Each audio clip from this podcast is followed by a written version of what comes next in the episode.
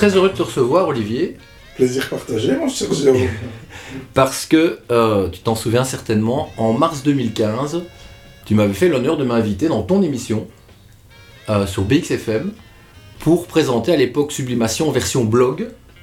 Et euh, je dois te dire, j'avais été assez étonné d'être contacté par toi parce que je ne savais pas que tu me lisais ou même que tu me connaissais. Par contre, moi, je te connaissais très bien. Et donc, j'ai été euh, flatté de l'invitation et on avait fait une, une émission assez amusante qui s'appelait Club Mania, dans laquelle euh, on avait parlé du blog qui a cessé d'exister euh, quelques mois plus tard. Et par, euh, pour, pour d'autres circonstances euh, précédemment évoquées. Et, et ça m'a à l'époque évidemment euh, surpris et, et- un peu touché euh, ce contact parce que euh, j'ai ce souvenir quand j'étais vraiment enfant d'un moment précis, le vendredi après-midi, euh, on avait euh, cours de natation, dernière heure. Et quand on descendait euh, du centre sportif, il y avait là tous les jeunes rassemblés, des plus âgés que nous, moi j'avais peut-être 11-12 ans, et on écoutait les conversations des grands. Et dans les grands, il y en a qui sortaient à Bruxelles, on entendait des noms de discothèques, on entendait parler du Mirano, c'était les années début 90 là. hein. Euh, on entendait parler du Claridge, des noms un peu, mystérieux, un peu magiques. Et on parlait beaucoup des, DJ à l'époque, on disait déjà plus disc jockey, c'était clairement euh, l'époque des DJ. Et il y avait le panneau d'affichage avec les soirées du week-end, et je voyais souvent un nom revenir, c'était le tien. Et ce qui m'interpellait, alors que je savais absolument pas ce que tu jouais, ni qui tu étais, dans quel style de musique euh, tu t'exprimais, ce qui m'avait marqué, c'est que la plupart des DJ à l'époque, ils s'appelaient DJ euh, Acid Phase, euh, Michel Trax euh, et autres. Et toi, c'était Olivier Gossery. Alors je me disais, ça fait un peu Laurent Garnier. Voilà, ça faisait. Je trouvais ça classe comme nom, donc déjà compliment. Merci, mais là j'ai pas beaucoup de mérite. Non, en effet. Mais euh, c'était pour moi un choix original déjà de ne pas se faire appeler DJ, car j'avais remarqué sur les affiches, il n'y avait jamais cette mention. C'était juste ton nom. Et de ne pas choisir un pseudo. Alors pourquoi en fait? Alors, c'est- sympa euh, comme intro, et c'est une bonne question pour commencer. D'abord, je vais t'avouer un truc en toute modestie. Euh, c'est Karl de Montcharline qui a, qui a un jour décidé euh, d'imposer mon nom, mon vrai nom. Et je lui ai dit, mais pourquoi tu fais ça? Parce que moi, je, tenais à ma discrétion à ce moment-là, et puis surtout, je pensais pas que j'allais faire ce parcours. C'est-à-dire que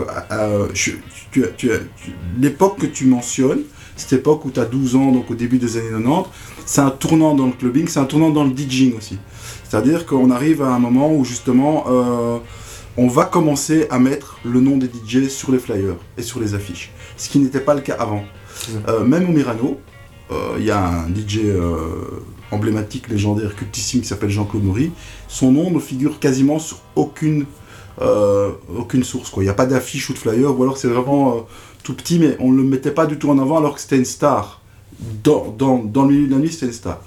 Euh, et moi, je suis arrivé au moment où justement on a commencé à mettre les, euh, les noms. C'était presque du name dropping d'ailleurs. Mhm. euh, plus on en mettait, mieux c'était. Et donc, je mettais toujours DJ Olivier ou bien Olivier Bruxelles. Et c'est Karl qui un jour a mis mon nom. J'ai dit, mais tu, fais quoi là? Je- Il dit, non, non, on va faire comme, comme les Américains. On va mettre ton vrai nom parce que les Américains. Marvin Euh, J. euh, Alors, Mervyn J, c'est pas son vrai nom, justement. Ah, c'est pas son vrai nom. C'est. Francis Chavani. Lui, il avait pris un pseudo à l'américaine. D'accord. Par- Donc, il était évidemment inspiré de Marvin Gaye, tu tu- tu Ouais, t'en- ouais. tu t'en doutes. Et il y avait, euh, il y avait Kevin Sanderson, euh, enfin voilà, c'était les Américains. Roger Sanchez, c'était leur vrai nom. Euh, et donc, c'était de coutume dans la house music, euh, justement pour un peu prendre le contre-pied. Et Yves de Reuter. Voilà, Yves de Reuter, c'est son vrai nom. Et en fait, on, c'était un peu. Les DJ hip-hop prenaient un pseudo. DJ Seg, DJ Cosmic, DJ euh, Flex, DJ. Euh, ils prenaient- DJ Dadiké. Dadiké, ouais, bien sûr.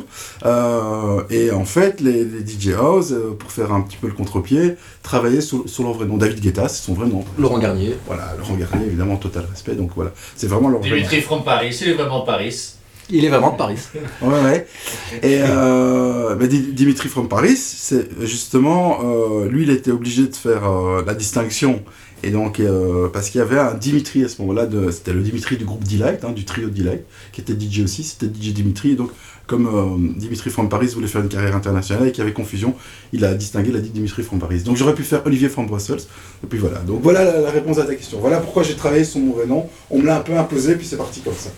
Donc ça tord le coup à la rumeur que ce serait par ego que tu aurais voulu être connu. euh, Absolument pas, non, non, non, absolument pas. Non, euh, au contraire, ça me dans un premier temps, ça me gênait, puis quand j'ai vu qu'en fait ça passait bien, je me suis dit, bah tant mieux. euh. Non, non, j'avais un petit complexe de- d'infériorité au départ. Mais ça t'a permis de te démarquer des autres puisque tu es le seul nom que j'avais mémorisé à l'époque. Et euh, je t'ai vu jouer ben, bien plus tard, évidemment des années plus tard, Ouais. euh, à Bruxelles et puis dans, dans beaucoup d'endroits, euh, sans jamais euh, qu'on se croise vraiment ni, ni qu'on Ah, sans doute ma parle. meilleure période du coup. Ah ben oui, ah oui, parce que je suis trop jeune. Ah oui, C'est- En tout cas, c'est la plus underground, quoi. tout à fait. C'est là où je pouvais vraiment faire ce que je voulais. On va parler de tout ça, on va parler de, des différents clubs où tu as travaillé, on va évoquer pas mal de souvenirs. Euh, mais je t'ai demandé de nous préparer une, une playlist, puisque dans Sublimation, eh bien, le- l'invité a une carte blanche pour nous faire euh, partager ses, ses goûts musicaux, euh, sa, sa, sa bande son personnelle. Alors, euh, quel est le premier morceau que, que tu souhaites euh, programmer Ben, j'ai voulu commencer avec la, la base, en fait, ce que, ce que je vais appeler la source. C'est-à-dire, je voulais, je voulais vraiment commencer avec Elvis Presley, dont je sais que tu, es un fan absolu d'ailleurs. Tout à fait. ouais. Donc c'était aussi un, un peu pour te faire plaisir, je t'avoue, mais aussi pour me faire plaisir. Pourquoi Elvis Presley Parce que, comme l'a dit très bien John Lennon, avant Elvis, Il n'y avait rien. il n'y avait rien, ou pas grand-chose, c'était euh, la la la la la la la la la la la la la c'était vraiment ça. C'était Doris Day parade, et puis Elvis est arrivé, il a tout, il a tout massacré. Et, euh, la musique du XXe siècle a commencé ce, jour-là, quoi. Alors on- évidemment, on a, dit qu'il avait tout volé au noir, ce qui est vrai, Euh, mais je crois que lui, dans son, esprit, il volait rien du tout. Il faisait juste ce à quoi il avait été habitué depuis tout petit, puisqu'il a grandi dans des quartiers blacks. Et donc, il faisait, du, il faisait juste du Elvis Presley, quoi. Et donc, euh, j'ai choisi un morceau, euh, alors qui est très particulier. Tu veux que j'explique mon choix ou pas? Oui, tu- donc le titre c'est Trouble. Ouais. Allez, je te, je te laisse en parler. Que Johnny a repris en français. La euh, bagarre. La bagarre, si vous cherchez la bagarre. Amanda Lear aussi. Ouais, absolument. Trouble 58, euh, le film King Creole, hein, euh, bagarre au King Creole, donc ça dit déjà tout un programme. C'est peut-être un de ses meilleurs films. D'après les critiques cinématographiques, c'est sans doute un de ses meilleurs films. Tout à fait, ouais. où il joue un peu un, il a un rôle James Dean, hein, C'est ça, de, de rebelle. euh, euh, un film en noir et blanc qui est très euh, New Orleans, hein, qui, se- qui se passe à New Orleans. je Tout à fait. Euh, et donc, ce morceau, en fait, Trouble, pour des raisons que j'ignore totalement, que je, ou que je vais essayer d'expliquer, c'est un morceau qui marche, euh, qui est sans doute pas son plus connu. Il y a deux morceaux. euh, alors, le morceau plus connu qui passe toujours crème, comme disent les jeunes. Dans les clubs, tu veux dire, dans les soirées. Si je, je dois rejoindre Elvis Presley et être sûr de mon coup, je joue Jealous Rock. Ouais. Là, tout le monde, euh, tout le monde approuve, tout le monde C'est valide. c'est universel, ça. Voilà, vraiment celui-là. Mais Trouble, il a, il a un côté branché, il a un côté swing jazz, un côté un peu euh, Muddy Waters, hein, un côté un peu... Enfin, il, il appartient à une catégorie de morceaux comme ça qui fait que tu le joues, les gens ne savent pas que c'est Elvis, mais ça le fait. Les gens dansent, réagissent. On écoute la bagarre Trouble.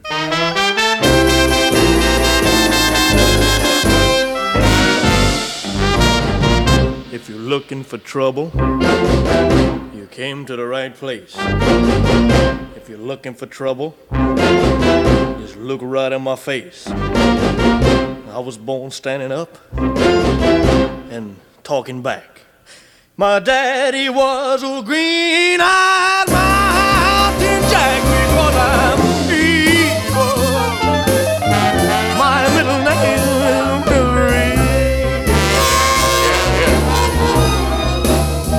Well, I'm evil.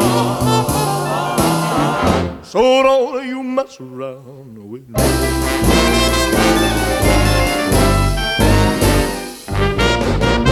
Never looked for trouble, but I never ran. I don't take no orders, no kind of man. I'm only made out flesh, blood, and bone. But if you're gonna start a rumble, don't you try it all alone because I'm evil.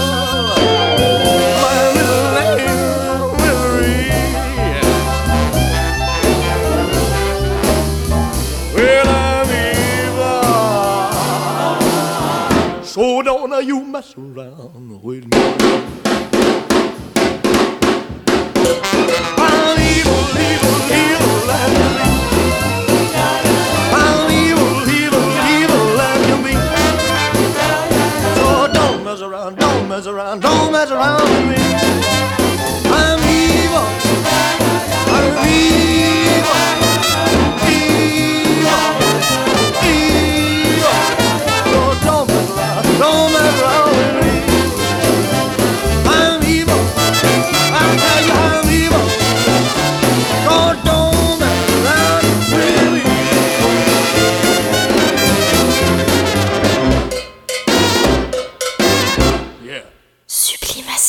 Pouvait s'attendre à une playlist euh, Electro House euh, en voyant le nom d'Olivier comme invité de cette deuxième sublimation. Et on commence avec Elvis Presley. Tu as expliqué pourquoi, on va pas y revenir, mais je pense que c'est peut-être déjà une première surprise euh, pour les auditeurs, mais ayant pu parcourir ta playlist, je sais qu'il y en aura d'autres. Les gens vont être surpris de la, je dirais, la largeur de ton, de ton, ta culture musicale. Ben, C'est toute mon histoire que je vais raconter euh, musicalement là ce soir, dans les grandes lignes. C'est ça. Euh, et en fait, c'est tout ce qu'on va écouter m'a amené justement à la house et la techno. Et donc c'est pour ça que euh, il fallait que je, je- je replante un peu le décor, si tu veux. C'est comme ça que moi je l'ai compris quand tu m'as dit fais-moi une sélection. Ouais. J'ai pas fait mon top 20 de techno quoi. Non, non, clairement, ça, ça devait te représenter. Voilà. Ça. Ouais, ok. Alors, je parlais de, de mon enfance tout à l'heure, le moment où j'ai découvert, si pas euh, ce que tu faisais en tant que DJ, mais au moins ton nom, euh, ton existence. Ton enfance à toi, à partir de quel moment est-ce que tu as senti ou désiré te diriger vers cette voie de celui qui joue un rôle dans, dans la fête, dans la soirée? C'est venu assez tardivement en fait. J'ai toujours aimé la musique, mais de loin. Enfin, j'ai pas l'impression que j'aimais la musique plus que, que n'importe qui. J'ai j'ai jamais eu euh, la sensation que je vais en faire un métier. Euh, j'étais plutôt versé vers la- le dessin, la bande dessinée. Moi, j'étais persuadé que j'allais faire les Schtroumpfs quoi, ou Tintin. Tu es plutôt dessinateur. Bah, parce que culturellement, c'était, euh, j'avais l'impression qu'en fait, euh, c'était quand on était belge et qu'on dessinait un peu, euh, automatiquement, on allait, on, allait, on allait travailler dans, on allait faire des albums de BD. Ouais. Je suis né en 69, hein, tu vois, donc moi j'ai grandi, c'était encore la belle époque, l'âge d'or encore. On était dans, dans l'âge d'or de la, de la BD en Belgique, même si il touchait à sa fin. Et voilà, et donc euh, il a fallu, j'ai dû attendre l'adolescence en fait pour, euh, pour avoir un déclic, un premier déclic. C'est un déclic technique. Ouais. Euh, j'ai déjà raconté l'histoire cent mille fois, tu la connais, c'est-à-dire que c'est quelqu'un qui me dit. La mixtape. Ouais, c'est quelqu'un qui me propose d'acheter une mixtape, une cassette mixée. Et Ouais. Je ne savais pas du tout ce que c'était une cassette mixée. Donc j'ai découvert ce que c'était. Ouais. Et on, on est au début des années 80 et il y avait une face new wave et une face funk. La face B était funk. Euh, j'ai vraiment, vraiment, vraiment halluciné en fait. J'ai eu, un, j'ai eu une, une grosse érection. D'accord. Je me suis dit, là, il se passe quelque chose. Là. J'étais, euh, j'avais l'impression de découvrir un, un- un monde merveilleux. Quoi. Le fait d'entendre des morceaux euh, qu'on mixait, qu'on mélangeait, qu'on remixait, c'est- ça ça m'a vraiment donné envie d'en savoir plus. Et là, on est en quelle année là On est en 82, 83. Ok, donc musicalement, effectivement, euh, il se passe plein de choses. Ah ouais, vraiment. Ouais. Période on très est, riche. ouais, on est dans une période très riche. euh, on, on est en- il se passe. Il y a, il y a encore du le disco meurt, mais il y en a encore. Ouais. Et, et du bon. Il y, a, du- il y a ce qu'on appelle le funk. Il y a Mhm. toute la black music qui est sympa. Mais alors, c'est surtout voilà, du côté blanc, là, justement, que, que ça se passe avec euh, tout le mouvement post-punk, new wave, néo-romantique, euh, où euh, il n'y a pas une, une semaine, on ne découvre pas un nouveau morceau. euh, et puis, il y a le- l'avènement du synthétiseur, quoi. Surtout, c'est ça, en fait, c'est- ça qui apporte le, le vent de fraîcheur euh, au début des années 80, c'est le synthétiseur. C'est-à-dire que dès qu'on entend le, le son d'un synthétiseur, on, on est dans la science-fiction, quoi. On, est là- on, on rêve, quoi. La, la modernité absolue Ouais, est associée à la danse et à la culture de- du nightclubbing dont tu parlais, où euh, tu parlais tout à l'heure, où on est à l'époque 82 déjà, le Mirano ouvre. c'est ça. Alors 81 même. 81, pardon. Ouais. Et je pensais à ça parce que je voyais une affiche du Mirano de 82, mais c'était pas. euh, Ouais, ça, ça ouvre en, mars 81. D'accord. Et en 82, Dépêche Mode, il vient aussi. C'est pour ça que j'avais cette référence. euh, Et 81, c'est une année sublime, hein, musicalement, justement. C'est le premier album de Dépêche Mode. Tout à fait. Euh, puisque tu adores Dépêche Mode. Ouais, et on, on a publié euh, une sublimation vintage spéciale Dépêche Mode et j'avais encore en tête le fait d'avoir euh, fait référence au passage de, de DM au Mirano, justement. Et on va parler du Mirano, puisque on va parler un peu plus tard, puisqu'on va procéder chronologiquement aujourd'hui. Mais on, on peut rappeler que tu as organisé une, une exposition, on va revenir sur tout ça, tout ça est fini, mais on a, vous avez un peu remis, comment dire, vous avez redonné vie un peu au mythe Mirano au travers d'un film, au travers de, de plein de choses. Euh, beaucoup de gens ont peut-être eu l'occasion, euh, en tout cas à Bruxelles, d'en entendre parler et, euh, et- de te voir jouer à cette occasion. Alors, avant de, de poursuivre sur ta jeunesse, et j'allais te faire t'amener à parler de ton, ton premier, ton premier set, ton premier, le moment où tu passes derrière les platines. Mais on va écouter un, un second morceau parce que, eh bien, sublimation, c'est ça aussi. On parle beaucoup, mais on écoute beaucoup de musique. Et quel est ton deuxième choix? Alors, je faisais un Rolling Stones. Ah voilà. On fait un bond de 10 ans, donc euh, on a commencé en 58, là on est en 68. Ouais. Euh, et j'ai choisi un extrait d'un album qui s'appelle The Beggar's Banquet, hein, le- un morceau cultissime aussi. S'il en est, c'était un morceau euh, qui passait beaucoup en boîte, c'est, ce que j'appelle dans l'âge d'or du clubbing. Sympathy for the Devil. hein, J'ignorais qu'elle passait en boîte. hein. C'était vraiment. je, je peux raconter une anecdote. Ouais. C'est un morceau qui passait tous les week-ends dans une boîte à Anvers qui s'appelait l'Ancienne Belgique, l'AB, euh, qui, se, situait- qui se situait en plein cœur d'Anvers. Et aucun rapport avec la salle de Bruxelles? Non, du tout, du tout. Euh, et euh, donc elle a ouvert en 84, ils ont fermé en 86, et ils voulaient justement euh, reconstituer le Mirano. Ils, ils ont copié le Mirano en fait dans tout, dans, dans- dans tout son concept. C'était aussi un ancien cinéma en fait. Un Mirano à Anvers. En Mirano Anvers, complètement. Et donc euh, ils ont pris. Sauf que je trouvais que la musique était encore meilleure, D'accord. plus pointue. La vision flamande était encore, encore plus jolie, je trouvais. C'est-à-dire que euh, euh, il y avait un- je découvrais encore plus de morceaux qu'au Mirano, dont Sympathy for the Devil des Rolling Stones. C'est un morceau culte pour moi. Étonnant de se dire qu'on a pu le découvrir dans une boîte de nuit. Ça, je. Ouais, je- ouais. Et alors, mais c'est vraiment mais dingue. Et alors, je me souviens de ce reportage euh, où ils partent. euh, euh, J'ai regardé ça avec un, un- un pote quelques années plus tard. Il y avait un.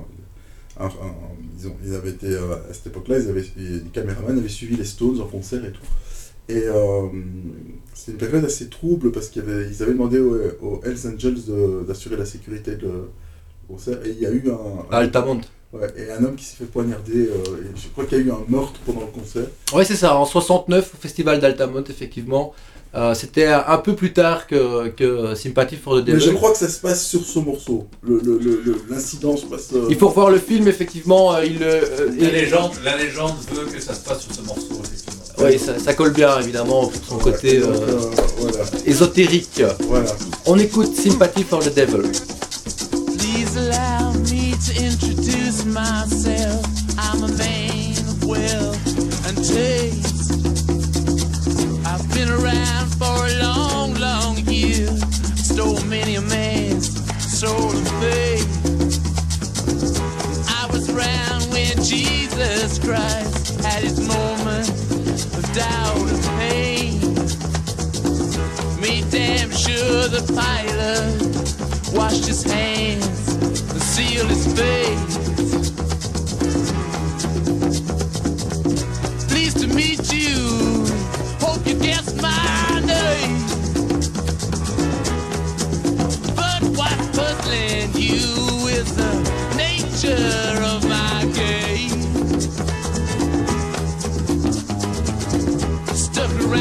St. Petersburg when I saw it was a time for a change.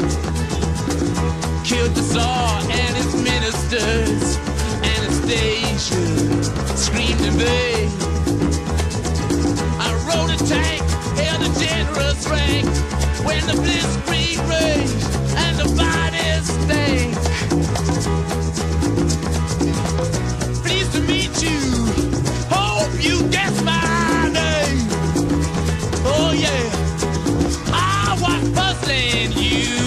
You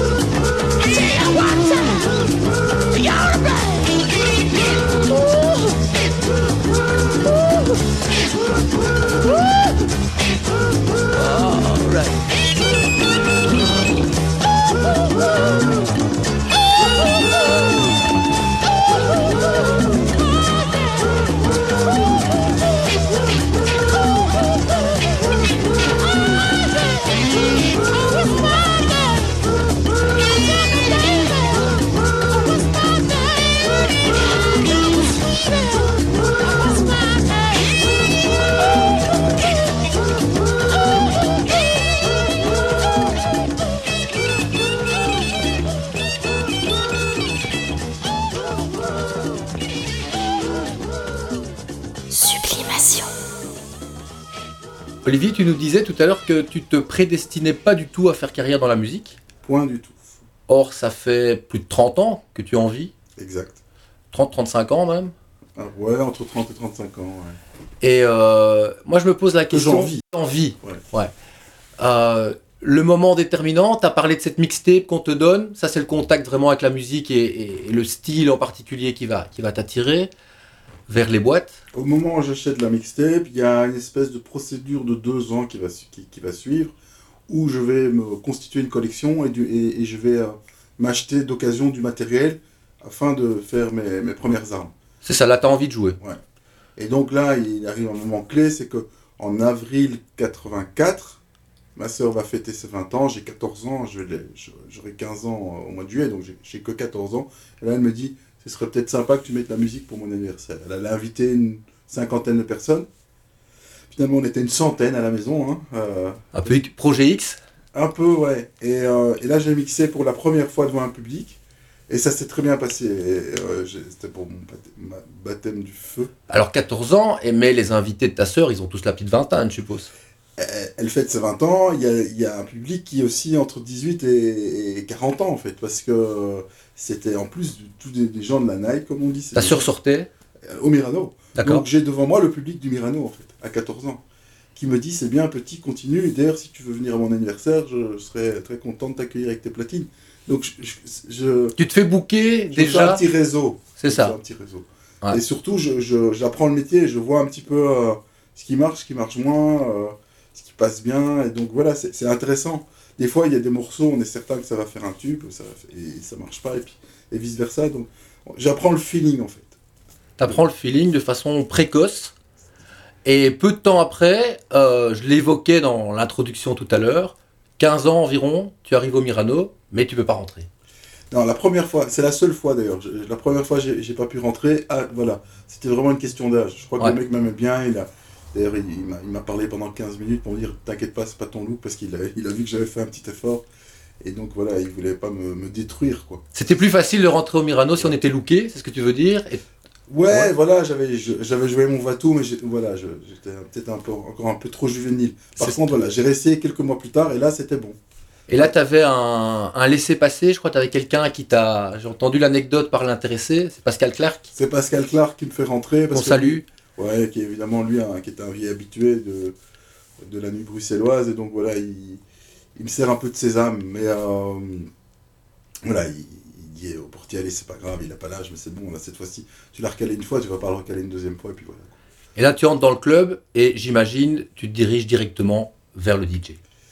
Euh, pas tout de suite, mais évidemment, ça, ça, ça a constitué évidemment la, la majeure partie de mon attention, puisque euh, j'en avais déjà tellement entendu parler de ce monsieur qui... qui Jean-Claude Maury. Jean-Claude Maury, voilà, exactement. Et, euh, et donc, à un moment donné, euh, moi j'avais un morceau que j'adorais à l'époque, c'était George Clinton, qui est Atomic Dog.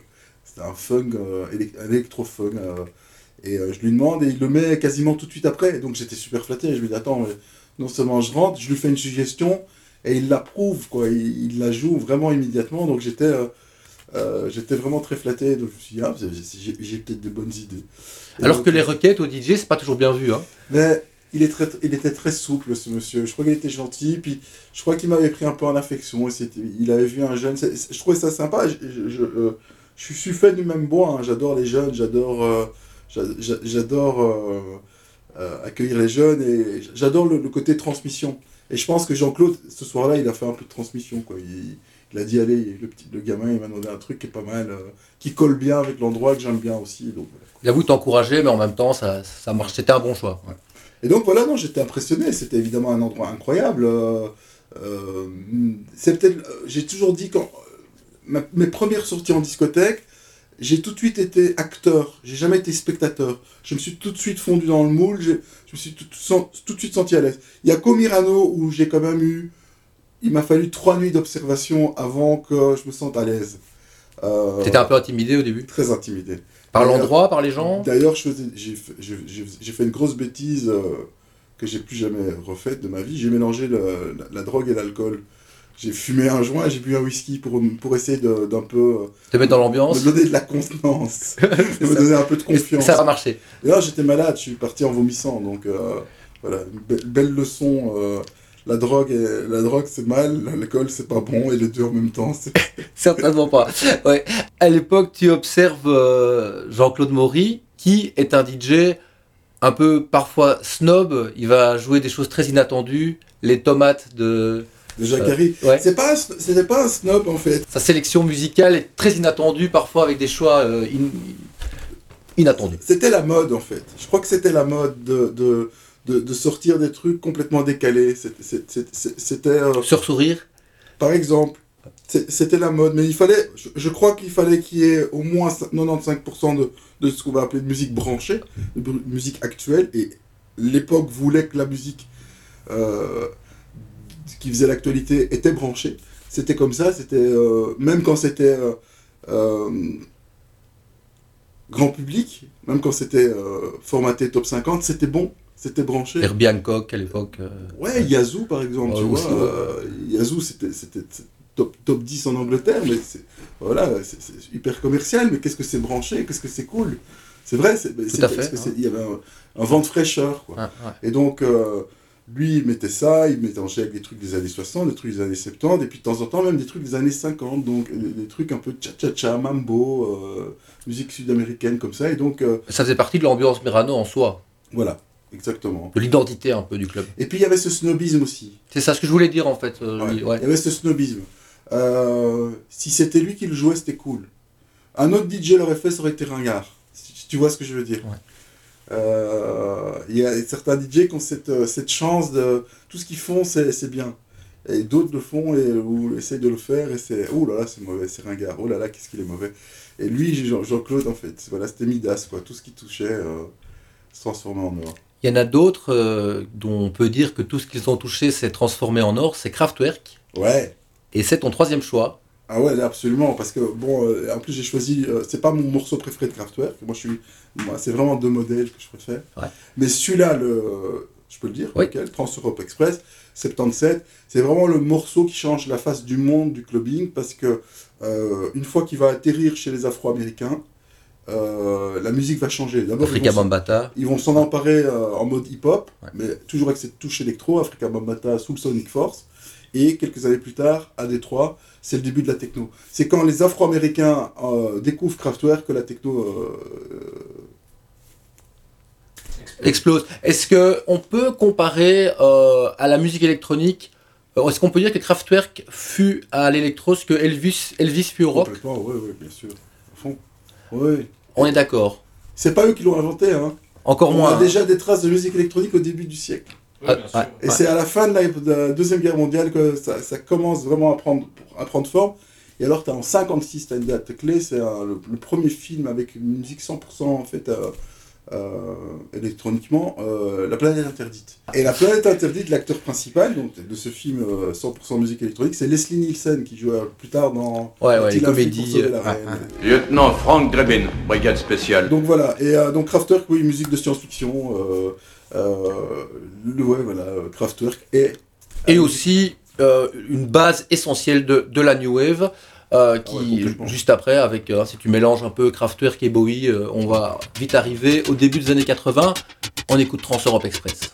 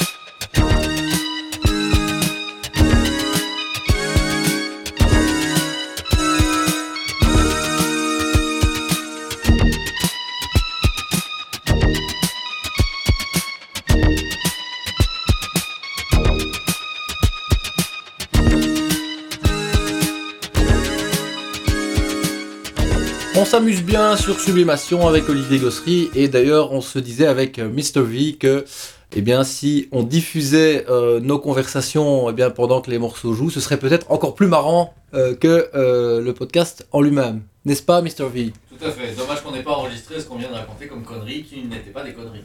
Et en effet, et nous parlions notamment eh bien, de, de Kraftwerk, puisque c'est le morceau qu'on écoutait, et euh, on donnait l'info, hein, puisque notre euh, producteur, vous savez, euh, a une identité tenue secrète pour de multiples raisons, et on parlait du fait qu'il a connu personnellement Florian Schneider, euh, ce qui n'est pas euh, le cas de tout le monde, n'est-ce pas, euh, certainement à Bruxelles.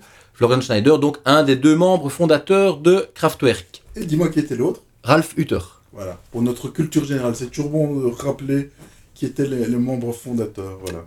Ralph Hutter, qui est euh, le dernier membre vivant euh, de Kraftwerk, en tout cas parmi les, les fondateurs, et qui continue de tourner sous le nom Kraftwerk avec trois figurants, ce que personnellement je trouve pas très euh, cool. Enfin, je Oh, c'est rigolo. Bon, je suis content d'avoir vu Kraftwerk avec Florian. C'était à l'AB en 2004. Est-ce que tu y étais? Non.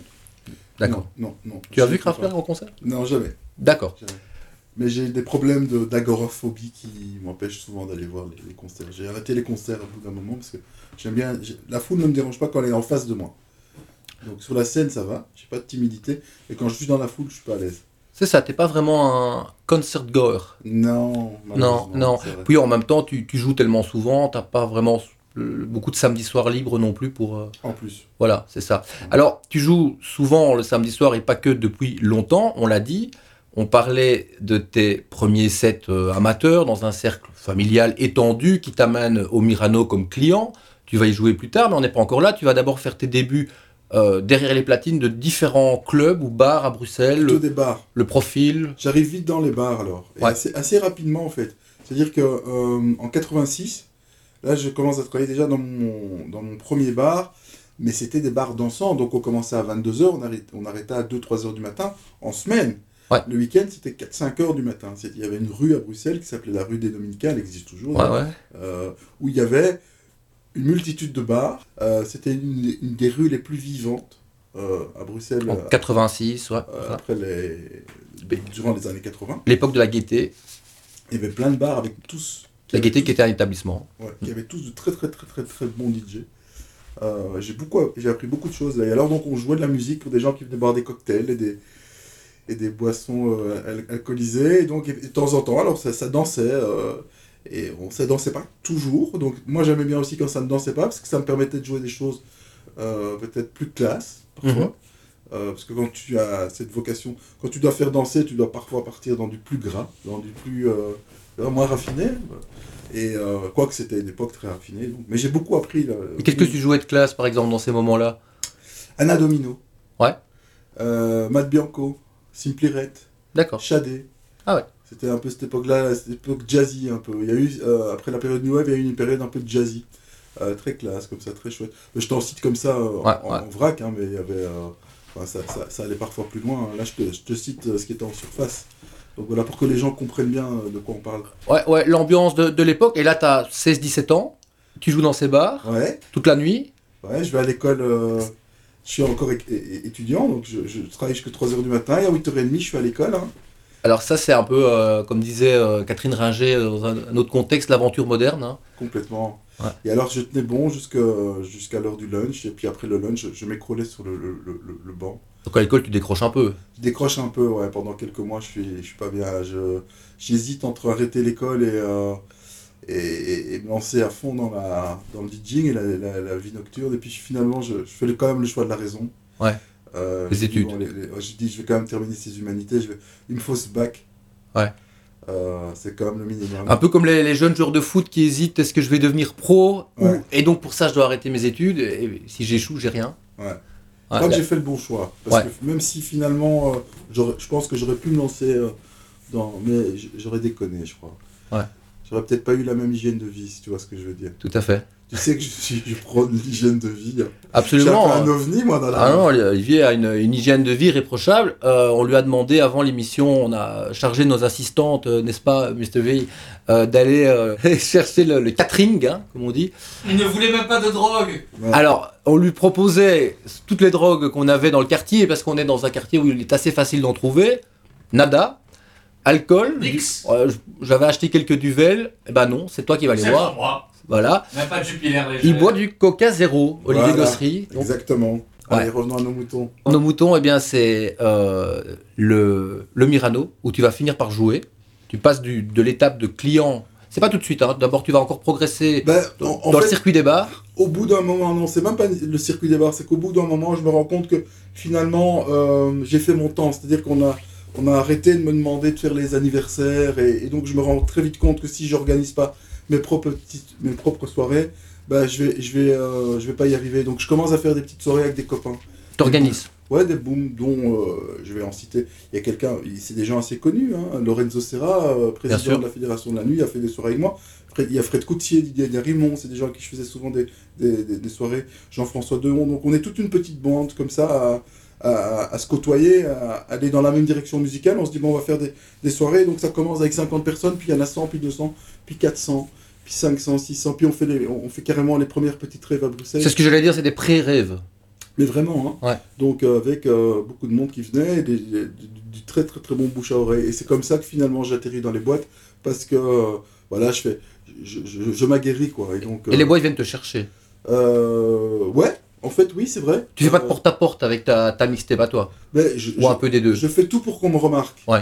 C'est-à-dire que je, je, je Un peu comme moi, ça, Ouais. Mr. V. Je fais un peu le pan devant la porte d'entrée, je passe et je repasse. Et donc au bout d'un moment, on me dit, on, on me dit, il est pas mal ce petit. Et puis voilà, je- ça, ça, ça vient naturellement. Et c'est ça qui est dingue, c'est que euh, j'ai toujours eu l'impression que j'allais y arriver en fait. C'est-à-dire quand je commence en 83 avec mon rêve, c'est d'arriver au Mirano, déjà à ce moment-là. Quand C'est l'objectif quand j'y arrive dix ans plus tard, j'ai déjà atteint mon, mon, mon objectif. Mon rêve se réalisait quoi. Et euh, la boucle était déjà bouclée quelque part. C'est rigolo. Mais là, on est au début des années 90 en fait. hein. Là, on est en 93. On en a en 3. Alors, on va revenir un peu dans les années 80. On va, on va même euh, aller à rebours de quelques années avec ton prochain choix musical. Qui sort, je crois, un peu la, la même année que, que le fameux Crafter qu'on vient d'écouter. C'est Human League Bang Ball. C'est 77 aussi, d'ailleurs. Je dis souvent que c'est en 77 que les années 80 commencent. Bah oui. Comme c'est en 68-69 que les années 70 commencent. Non, mais clairement, Rick, tout à fait. euh, Ouais. ouais, ouais. Et donc voilà, c'est un morceau culte, c'est un morceau phare, c'est un morceau clé. C'est euh, un ovni, quoi. Ce, ce c'est un- là, c'est alors vraiment, euh, on est dans ce qu'on a appelé plus tard la New Beat. C'est pas du tout de la New Beat, mais la, New- la New Beat, c'est inspiré de ce morceau, entre clairement. autres. ouais. Donc voilà. Euh, tu Et de penses- A Split Second, mais ça, c'est un autre de. Ouais, ouais, ouais. ça, ouais. mais euh, qui s'inspirait de, de, de, de Kraftwerk et de, et ces groupes-là. Mais donc voilà, euh, Human ce n'est pas que Don't You Want Me euh, en, en 80, ça, Certainement. c'est leur gros tube, mais il y a eu ce Bing Ball qui est un, qui est un ovni qui est ressorti en 82 d'ailleurs dans une version. Je pensais à cette version-là. euh, et laquelle souhaites-tu qu'on joue? Donc la première. On va jouer l'original, Ok. la plus euh, underground. Mr. V, est-ce que tu as en rayon la version originale, la plus underground, comme dit Olivier, de Bing Bolt? Untergrund, comme Ah. aurait dit euh, Florian Schneider. À toi de jouer. Okay, ready. Let's do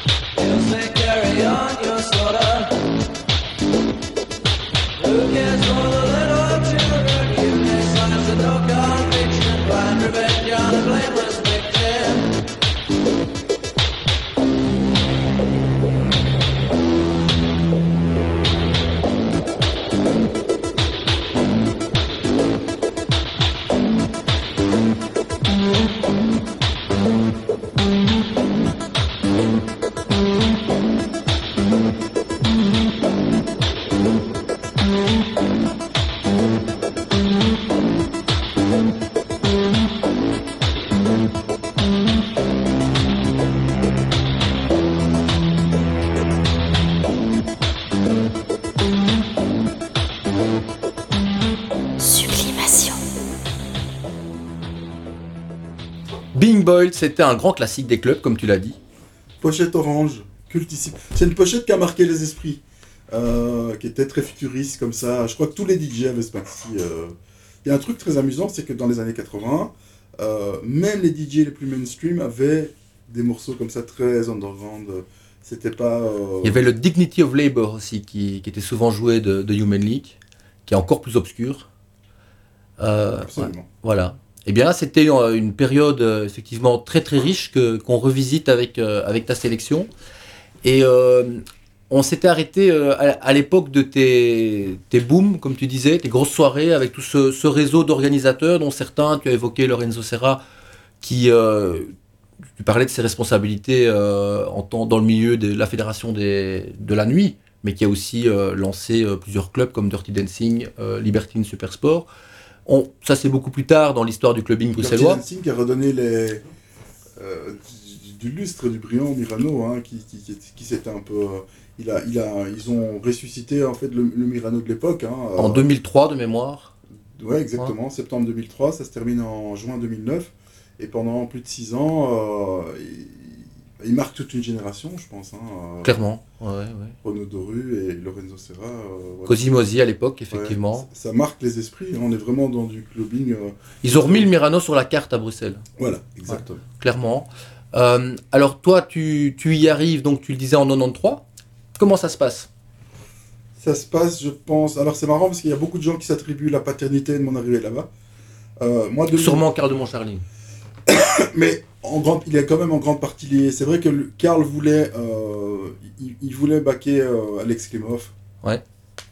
Euh, parce que euh, il voulait dépoussiérer le- la, la musique en fait, qui était pas assez, euh, il y avait pas, il y avait, qui avait plus d'identité, disons-le cash. Ouais. Franchement, voilà, Alex Klimov passait d'un clash à, à, il mettait un Doors, c'était- puis il mettait un JD Plastic Dreams, puis il mettait un Nirvana, enfin, il, il- jouait un petit peu à l'ancienne, comme on dit, comme dans les années 80, ce qui est revenu très à la mode par la suite. C'est ce que j'allais dire, oui. Maintenant, ça passerait bien, ce set. c'était devenu, cette façon de travailler était un peu dépassée, on jouait un petit peu, euh, un peu tous les styles, et je pense que les gens à ce moment-là, en tout cas les gens branchés, voulaient une musique unique, Hum. un son unique, C'est ça. le, un BPM unique.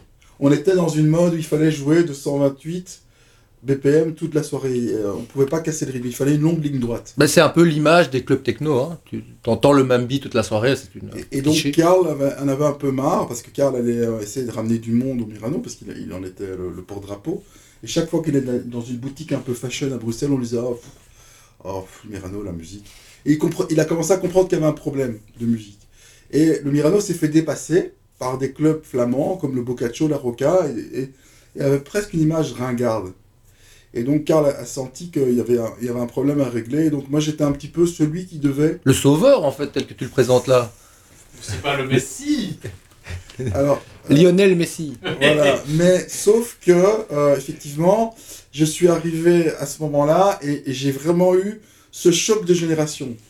Et euh, pour faire simple, tous les gens qui étaient nés euh, avant 67, 1967, c'était évidemment les enfants du rock pur et dur qui voulaient euh, cette continuité justement de, de séquences avec du rock, avec, euh, avec de la soul, avec du funk, avec du James Brown, avec... euh, Popcorn et du. Mais voilà. ces gens-là sortaient moins déjà à cet âge-là. Tout, et les jeunes qui voulaient euh, de l'électro et que de l'électro. Et donc, moi, j'ai assisté à des guerres internes, mais terribles. Et on peut écrire un livre sur ce que j'ai vécu. c'était vraiment. euh, c'était comme dans un thriller. Il y Ça a été un projet Il y d'ailleurs. avait deux clans. Il y avait deux clans qui s'opposaient, vraiment, et euh, effectivement, alors on m'a demandé de, de ne jouer que, du, que, que de la techno, sauf qu'à un moment donné, on m'a quand même dit, est-ce que tu peux un peu édulcorer ta, ta sélection euh, le samedi soir, pas le vendredi Euh, et donc, euh, je devais parfois casser le, le rythme avec du MC Solar, je me souviens.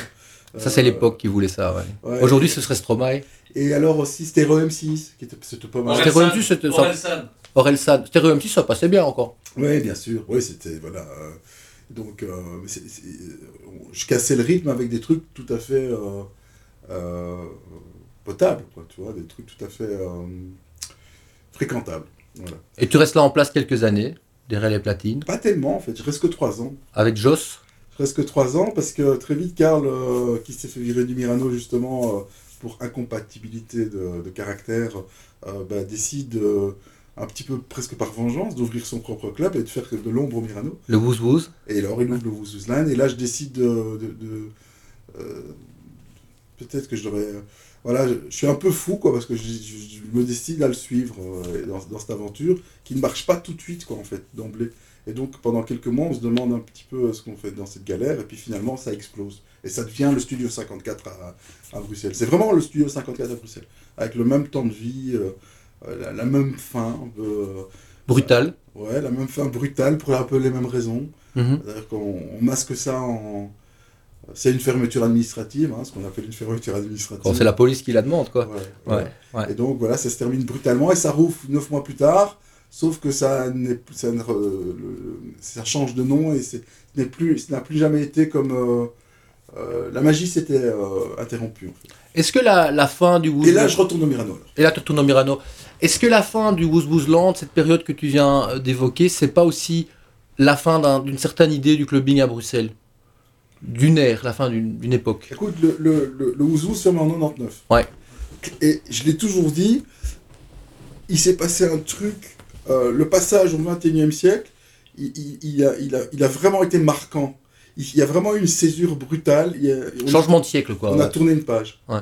Le clubbing a changé et pendant quelques années, je me suis plus retrouvé dans ce clubbing. On a commencé à, à bouquer des tables et des bouteilles. C'est devenu un peu, le, le- un, peu un, clubbing à la Saint-Tropez. C'est ça. C'est pour ça que je voulais que tu, tu bacs Saint-Tropez de, de mon CV. de- Eh, tu voulais citer Saint- Saint-Tropez euh, Dans l'introduction, j'ai ouais. Bien aimé Saint-Tropez, mais je préfère euh, que tu cites Amsterdam, Ouais. qui a été plus glamour pour moi. Non, c'est parce que voilà, euh, les caves du roi à Saint-Tropez, c'est ce clubbing-là que moi j'exècre un peu. J'ai travaillé dans un club qui s'appelait le Louis Gallery euh, pour des gens, et j'ai vu, j'ai vu ce clubbing naître en fait. Enfin, être importé de Saint-Tropez et prendre vraiment beaucoup d'ampleur chez nous.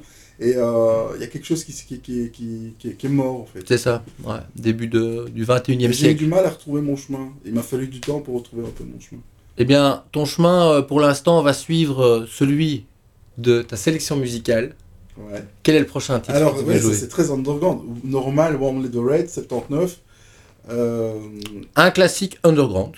je trouve, euh, qui est une reprise de. C'est pas une reprise, hein, c'est une composition originale de Oui, Daniel Miller. Ouais, qui a été en fait popularisée par une reprise de Glass Jones. Ah oui, c'est ça que tu voulais dire, absolument, bien entendu. C'est même le titre d'un de ses albums. Et euh, notre ami euh, Miller, tu rappelles-moi son prénom? Daniel Miller. Daniel Miller, parce que je connais tellement de Miller. Daniel Miller qui a composé le morceau, notamment qui a été euh, le fondateur du label Mute, hein, c'est ça hein? Mute Records, hein, ouais. Mute Records, qui était le premier label de. de Dépêche Mode, il les a plus ou moins découverts, hein, comme je l'ai réexpliqué dans la Sublimation Vintage, qui est toujours disponible sur toutes vos plateformes.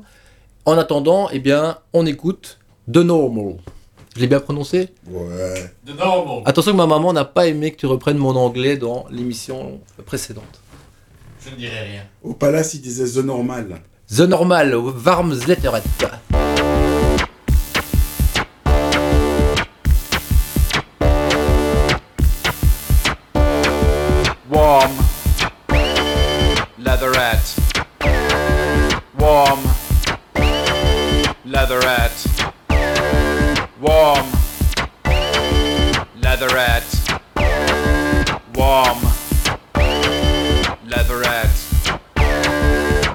breaking glass in the underpass. See the breaking glass in the underpass. Warm. Leatherette. Warm. Leatherette. Warm. Leatherette. Warm. Leatherette. Hear the crushing steel. The steering wheel. Hear the crushing steel. Feel the steering wheel. Warm. Leatherette. Warm. Leatherette. warm, leatherette, warm, leatherette.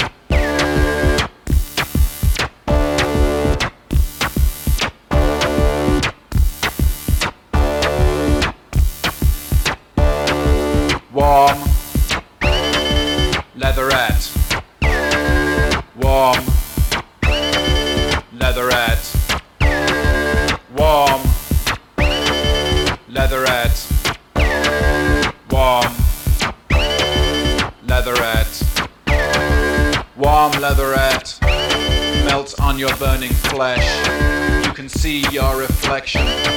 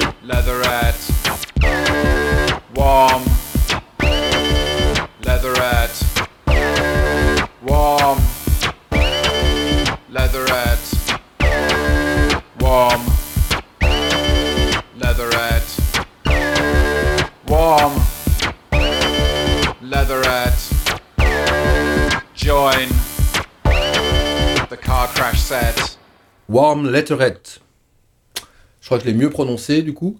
Euh, effectivement, morceau novateur, morceau. euh, comment dire euh, Pionnier. Ouais, vraiment. Pionnier. En, en 79, c'est ça qui est impressionnant. C'est l'année de sortie. On appelle ça du post-punk. Mhm. Bien dit. C'est-à-dire qu'il y a eu euh, tout un mouvement qui est né après le punk et qui est, où, voilà, où l'électronique s'est mêlée euh, au mouvement et euh, il y a eu comme ça un, un tas de morceaux un peu euh, voilà, alors, clairement underground. Hein, Ouais. qui- qui- ici une époque 79-81, c'est un peu la, la- la- cette période post-punk un peu. Joy Division dans un autre genre. Exactement. ouais, Tout à fait à la, à la même période. Euh, puis New Order, plus euh, musique électronique. Et alors, dans le post-punk va naître aussi en Belgique Front 242. Bah, voilà, exactement. Une Euh, transition. Tout à fait. Donc ça c'est 82, je pense, le- leur première sortie. 81. 81, De nouveau. gé- géographique. Année du Mirano, figure-toi. On a fêté leurs 40 ans euh, l'année passée. Donc exactement, c'est 81, c'est la- l'année du Mirano.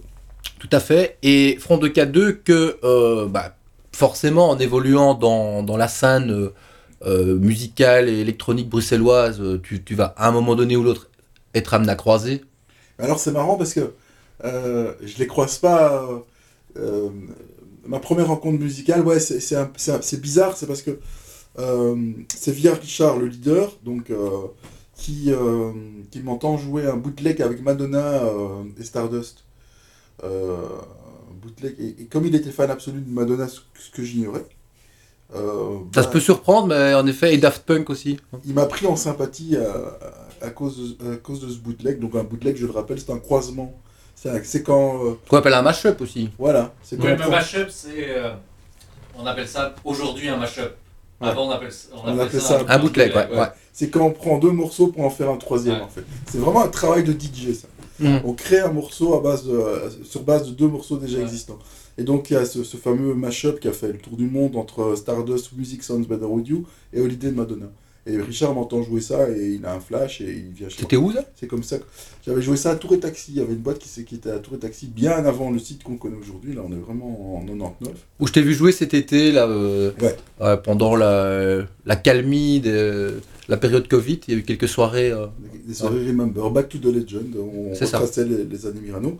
Et donc, c'est comme ça que je connais Richard et on sympathise. Et puis voilà, on, il me prend avec lui dans son club de foot. Et euh, c'est comme ça qu'on en fait, on, était plus potes de, de vestiaire euh, et de troisième mi-temps que, que, de musique. Et puis, euh, et puis arrive cette aventure incroyable où je suis aux États-Unis, je vais les voir à Washington. ils étaient en tournée. Je, les retrouve là-bas. Et, et c'est là, je me souviens, dans les backstage après le concert, qu'ils me proposent de, de, participer aux 25 ans à la baie. Ils faisaient un double, double date, un week c'était un week-end complet, et ils me demandent en plus de jouer le vendredi et le samedi. Ouais. Donc j'ai joué dans la grande salle à la baie et j'ai joué dans, la, dans le club de la baie aussi, le lendemain. Je t'ai vu dans le club, c'est le samedi. Ouais. C'était sympa, je pense. Ah, absolument, C'était absolument génial. C'était un très bon souvenir. Ouais. Et, euh, et voilà, pour moi, le front de K2, c'est euh, c'est une grande fierté d'abord. Je trouve que c'est, euh, ça reste les porte-drapeaux. Il y a eu Kraftwerk et puis il y a eu Front de K2, vraiment dans l'histoire de la musique électronique, du comment je dire, moderne. Bien entendu. ouais. Et voilà, ils sont toujours là. Hein. Voilà, ils partent là. J'ai vu qu'ils avaient quelques dates en France le, le mois prochain. Ouais, un peu partout en Europe, j'ai vu en Angleterre euh, aussi. euh, ouais. Ça reste des gens très, très humbles, très cool. Complètement. Voilà, donc euh, euh, voilà, total respect. j'ai retracé la discographie récemment, j'ai quand même été scotché. Il y a quand même au moins 10 perles. Et alors, ce choix, si tu veux que je te dise, de Human, ça reste quand même. S'il devait en rester qu'un, c'est un exercice que j'aime bien faire. Ouais. S'il ne devait en rester qu'un. Ah tiens, c'est une bonne question ça. S'il ne devait en rester qu'un. Donc pour toi, c'est Human de Front sur euh, leur premier album? Ouais, c'est celui-là parce que je trouve qu'il y a, il y a ce son originel, il y a ce son euh, justement très early 80s que j'adore, que j'affectionne particulièrement. Euh, Il y a quelque chose. J'ai encore des frissons quand j'entends. Je pensais que tu aurais choisi Take One, parce que j'ai souvent vu la jouer, ou plusieurs fois en tout cas. J'aime beaucoup Take One. Ouais. Euh, ils sont dans un mouchoir de poche, mais Human a une légère préférence. Voilà. S'il ne devait en rester qu'un. D'ailleurs, j'ai fait un remix de Human. Euh, à l'occasion de l'anniversaire des 25 ans, euh, j'ai j'ai fait un remix de, de Human. Au fait, j'ai fait un, non, j'ai fait un mash-up avec entre Human et Kadhafi. Ah oui, euh, Fun Kadhafi. ouais.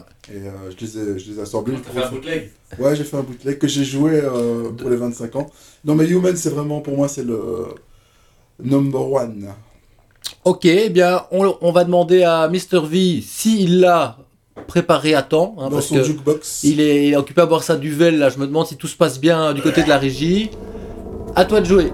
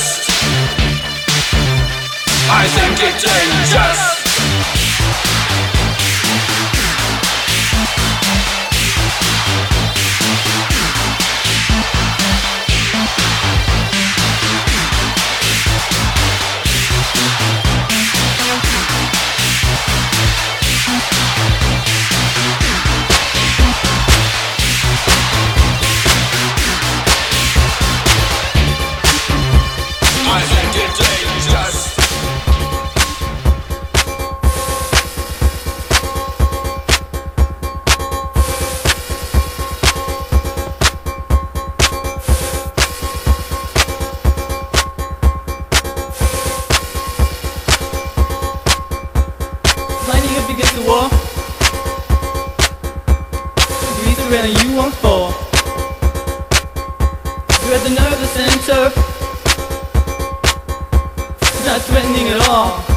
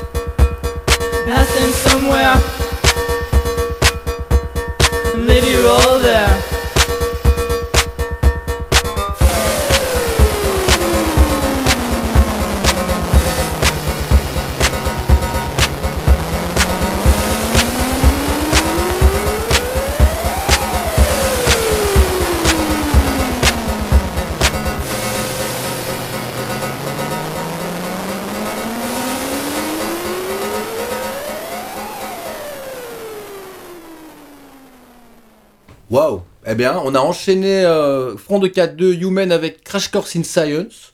Super choix. Deux morceaux d'anthologie. Ouais, alors là, on est vraiment dans du post-punk en plein. C'est Wikipédia qui le dit. Crash Course in Science, formation post-punk new-yorkaise qui commence en 79. Et il y a eu deux morceaux significatifs. Il y a eu euh, Cardboard Lamb, où c'est une femme qui chante, et puis il y a ce Flying Turns, qui était vraiment alors, cultissime, qu'on peut encore jouer, euh, qui est un morceau culte dans, le, dans, le- dans la musique techno. C'est c'est con- considéré comme une des, références absolues. Et il y a euh, tous les trois ans, il y a un nouveau remix qui sort, qui ne vaut jamais l'original. Ça m'arrive encore de jouer l'original très souvent. Alors j'avoue, je connaissais pas. Donc, Ah, euh, chouette, mais ouais.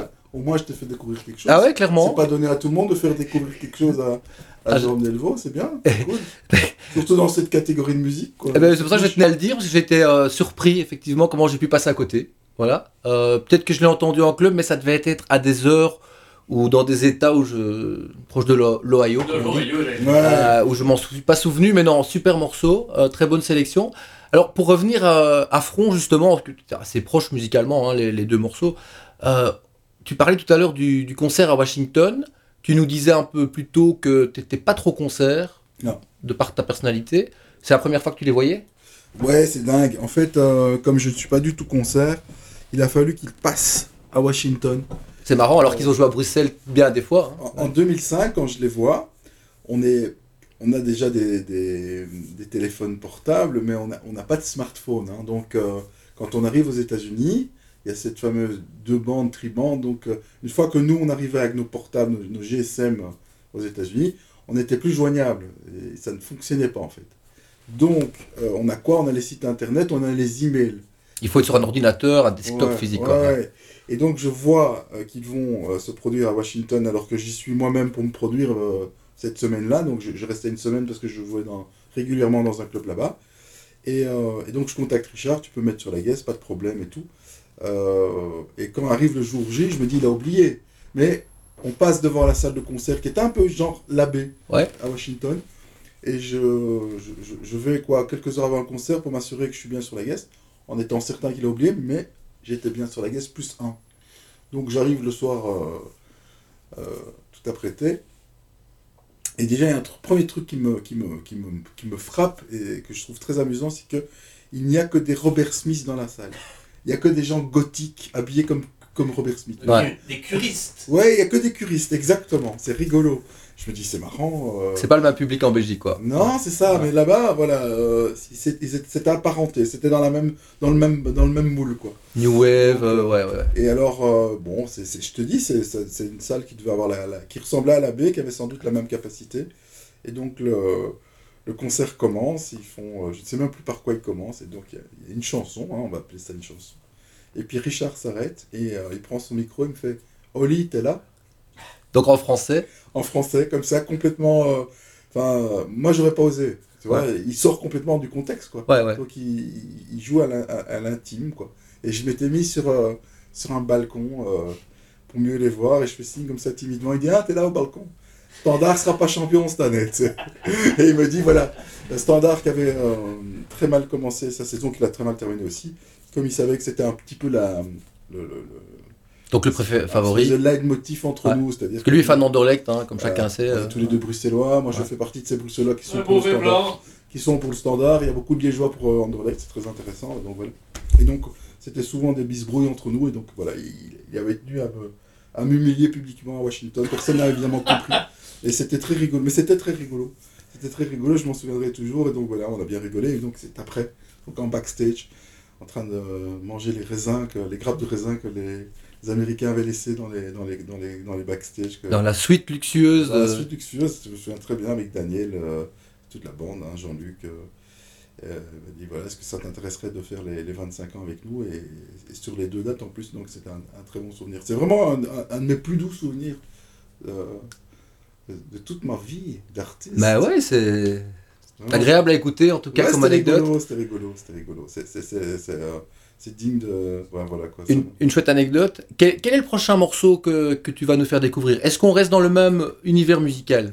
Non, je voulais, je voulais, je voulais mettre un Grace Jones, euh, dont on a parlé tout à l'heure. hein, Ouais. euh, je voulais mettre un Grace Jones, le, le fameux Liberty Tango, euh, I've, euh, Seen That Face Before, qui pour moi représente vraiment, vraiment, vraiment, vraiment superbement ce clubbing glamour très miranesque, donc, Ouais, de- ouais. donc les, les, les, les années, euh, les années d'or, donc 80 84, hein, les fameuses 81, 82, 83, 84 De Simple Minds. Simple Minds, qui est sans doute voilà, un des meilleurs 10 albums euh, des années 80, si pas le, le meilleur. c'est- Enfin, voilà, on va pas rentrer dans ce débat. Euh, mais 82, c'est une année, c'est une année phare. 82. 82, c'est une année, c'est l'année de Joan Jett. Mhm. C'est l'année de New Gold Dream. C'est l'année de ABC. C'est l'année de. Enfin, tu dois regarder 82.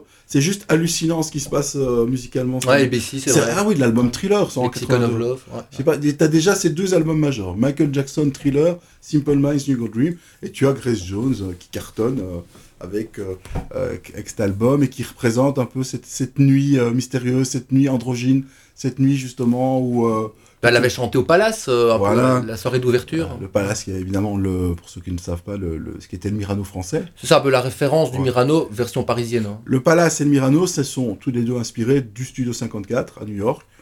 Et, et ont tous les deux eu la même, le- la même volonté, c'est-à-dire reproduire le Studio 54 à Paris et à Bruxelles. Donc voilà, c'était la, la source d'inspiration.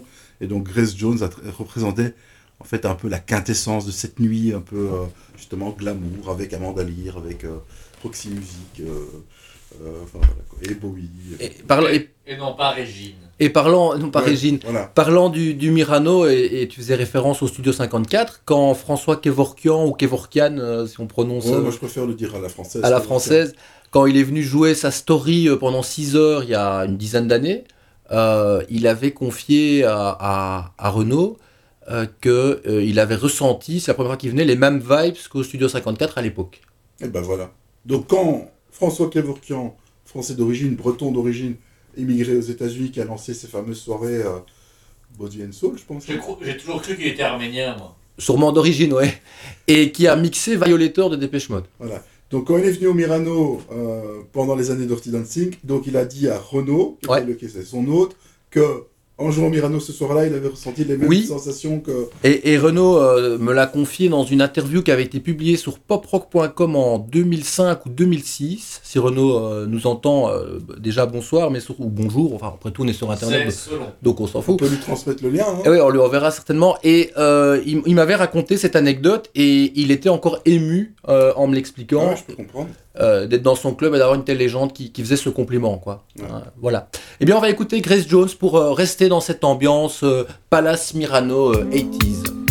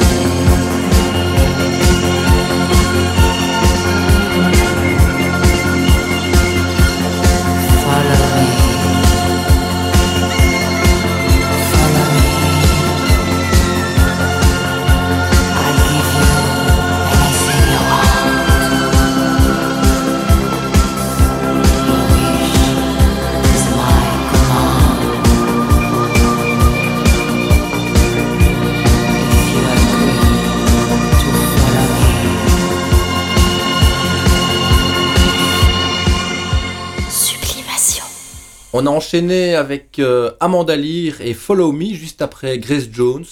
Euh, je trouvais qu'on pouvait rester encore un peu dans cette ambiance. C'était un choix euh, personnel que j'ai souhaité aussi jouer en clin d'œil à mon passage justement dans Club Mania il y a maintenant donc 7 ans, où j'avais eu l'opportunité, le privilège de pouvoir choisir deux morceaux. Et j'avais notamment joué ce- cette chanson puisque on parlait de, de nightclubbing euh, dans, de- dans cette émission. 1978, euh, moi je, je suis très féru de date. Euh, j'ai toujours été passionné de date parce que je trouve que les dates sont importantes, forcément. Et le- le- un morceau ne sort jamais vraiment par hasard. Il, est- il est toujours lié à un contexte. Un contexte, ouais. ouais. Ouais, et donc voilà, 78, c'est c'est sans doute l'année, le pic du disco. Oui. Mais tu vois, avec cette petite touche déjà électronique hein, qui arrive, qu'on va retrouver aussi dans Tout Petit la Planète, de la même année. Euh, Plastic le Bertrand. qui est un morceau que j'adore, que j'ai failli programmer. Ok, ouais, ouais. Euh, parce que je le trouve absolument extraordinaire. Euh, Il y, a- il y a deux écoles. hein. Il y a des gens qui exècrent ce, ce morceau et d'autres qui le vénèrent. Je fais partie de ceux qui le vénèrent. Voilà. Ouais, je vois le côté un peu euh, post-disco, je dirais. Voilà. Ouais. Parce qu'on est déjà plus loin que le disco, il y a. Et puis production belge, électronique, avec. Je suis sûr que ce morceau est très crédible aux États-Unis, quoi. Pour des gens qui sont amateurs de ce genre de son. Voilà. On était justement dans quelque chose de très. euh, très Kraftwerk, je trouvais, euh, avec ce morceau. C'est, ça te choque ce que je dis? Non, pas vraiment, pas, je, je suis, je suis assez d'accord. Ok, bah chouette alors. Euh, on va par contre changer là complètement de, de décor, Quoique. d'épo- de lieu en tout cas, Ouais, d'accord. parce que euh, d'ailleurs euh, Mr. V va nous jouer un générique d'introduction. On va partir à New York.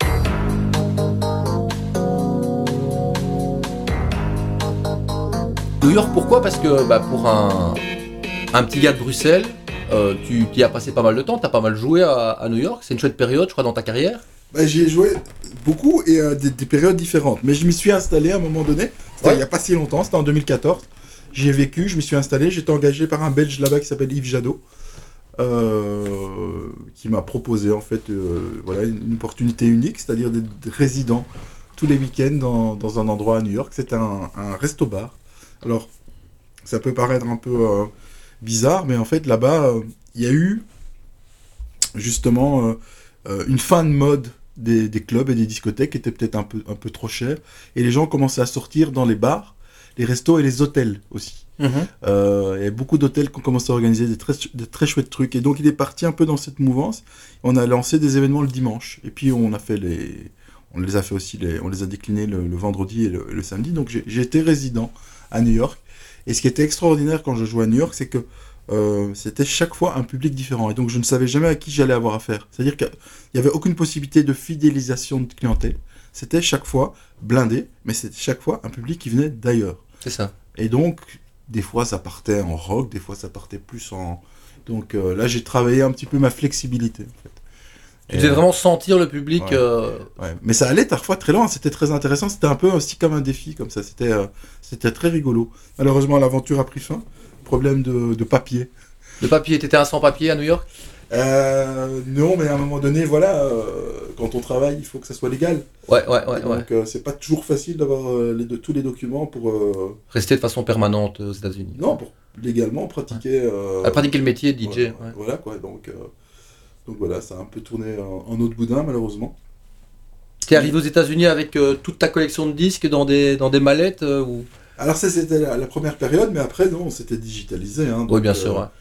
euh, J'arrivais les mains dans les poches avec une clé USB qui contenait 10 000 morceaux. Donc voilà. Et alors, ce qui était très intéressant à New York, c'est que j'avais toujours mon ordinateur avec moi parce que euh, euh, je devais être paré à toute éventualité. Donc, il, il m'arrivait parfois de télécharger 4, 5, 6, 7, 8, 9, 10 morceaux sur, euh, sur le, le moment euh, parce que je voyais que je n'avais pas assez de matière pour le groupe qui était devant moi. Et c'était ça qui était intéressant. C'était un nouvel exercice. Ça, c'est quelque chose qui était évidemment tout à fait impossible à l'ère du vinyle. Absolument. Ouais, si tu n'avais pas les disques, tu les avais pas. quoi. Tandis que là, ben voilà, ça fait un peu part. C'est le bon côté du digital. euh, Toi qui as connu les deux périodes, puisque tu as commencé Ah ouais. forcément avec le vinyle, euh, tu as, déjà travaillé avec des CD, des choses comme ça? CD, j'ai jamais été chaud parce Ouais. que euh, il y avait beaucoup de problèmes techniques avec les CD, bizarrement. Ouais. Euh, Il y en avait pas mal avec les vinyles aussi. Tu, tu, tu as connu, hein, ça sautait quoi. Quand les gens dansaient un peu trop près de ta platine. Le, le bras qui saute. Ouais, le bras qui saute et tout Et ça. si tu laisses trop, euh, bah, t'as Mais le CD euh, n'a jamais eu euh, cette maniabilité en fait. Donc moi je suis passé directement du vinyle au, au digital. Euh, puisque euh, Pioneer, euh, pour ne pas les citer, ont inventé des platines euh, où il y avait un mode vinyle. C'est-à-dire que euh, tu, tu mixes vraiment en mode vinyle, tu as l'impression. Un vinyle virtuel dans la main quoi. C'est ça. Donc c'est assez intéressant. Parce que certains DJ ont refusé cette transition, ont été très réfractaires. Toi, tu l'as, tu l'as accepté, quoi. Bah parce que on- j'ai- j'ai j'ai tout de suite compris qu'on n'allait pas y échapper quoi. Mhm. Euh, T'as non, pas moi, eu moi- cette, euh, moi, c'est plus le CD euh, qui Ça, m'a- pas, ouais. T'as pas adhéré. Ouais. On a continué d'ailleurs beaucoup. de- Là, on a continué le vinyle par contre. Ouais. On a refusé le CD. On a tenu bon. Finalement, regarde ce qui se passe. Le vinyle est revenu en force depuis Ouais. bien longtemps. Je n'ai pas l'impression que le, le CD connaîtra la, Non. la même. euh, Non, le CD s'est disparu pour toujours. Ça fait 15 ans qu'on dit ah, le vinyle revient en force. Oui, mais enfin, est-ce que le vinyle a vraiment disparu? C'est ça, non, non. Parce que dans les milieux. euh, Un peu quand même dans les années 90, hein, c'était plus. Non, justement, pas dans les années 90. Mais il y a une période, peut-être dans les années 2000. Il y a eu une très courte période, mais c'est vite revenu. euh, c'est vite devenu vintage et donc à la mode et donc euh, très, euh, très prisé. Quoi. Parce que je, je voyais le, vers la, la moitié des années 90, le disquaire que je fréquentais avait commencé à éliminer tous les vinyles au profit de CD. Ah, ouais, ouais, ouais. Mais je parle, là, tu, toi, tu parlais des clubs plutôt.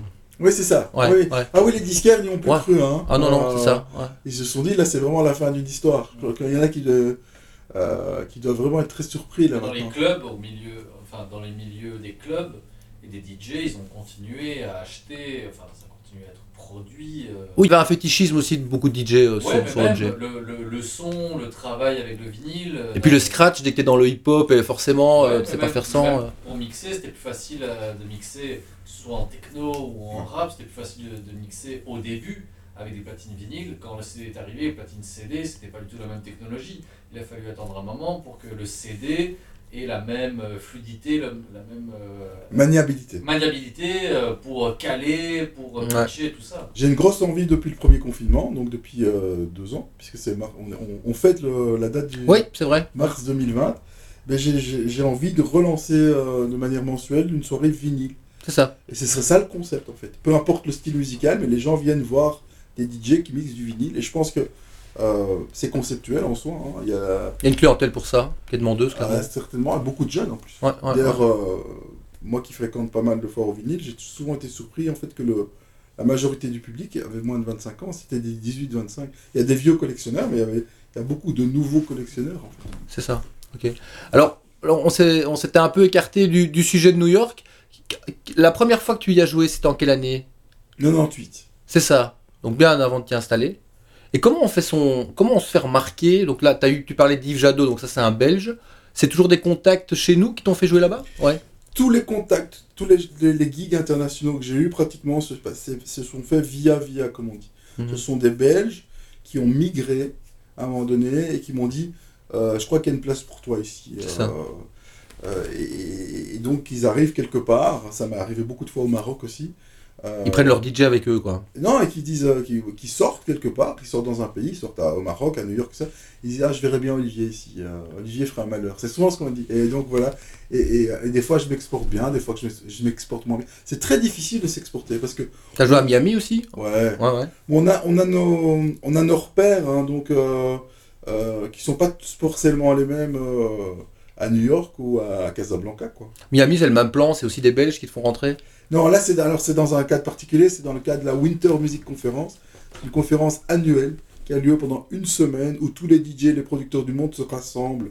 C'est une convention en fait. Ok. Et donc là, il y, a des- y a des plans qui se passent un peu euh, tout le temps, partout. euh. c'est un petit peu comme si on faisait un condensé de trois mois d'Ibiza, d'une saison de trois mois d'Ibiza en une semaine, où tu as tous les DJ internationaux qui se retrouvent et tu as des trucs tout le temps dans tous les clubs, dans tous les bars. Et, Une sorte de festival. euh, Et en plus, c'est en plein euh, spring break, euh, donc... grosse, grosse fête, quoi. Ouais, ouais, ouais, voilà. Ouais.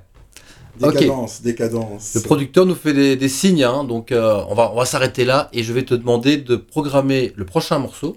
Joe Smooth, Promised Land. Je voulais quand même mettre un morceau de house music.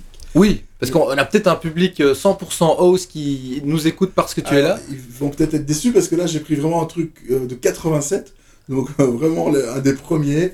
Pourquoi celui-là? Parce que je trouve qu'il a pas pris le rythme et musicalement et dans les paroles, puisque c'est un message de paix, d'espoir. C'est un espèce de euh, message à, la If I had, a Dream. Quoi. Donc, j'ai rêvé un monde meilleur, un monde de paix où les gens s'aimaient, où il n'y avait pas de, de, de différenciation. Mr V, on l'écoute.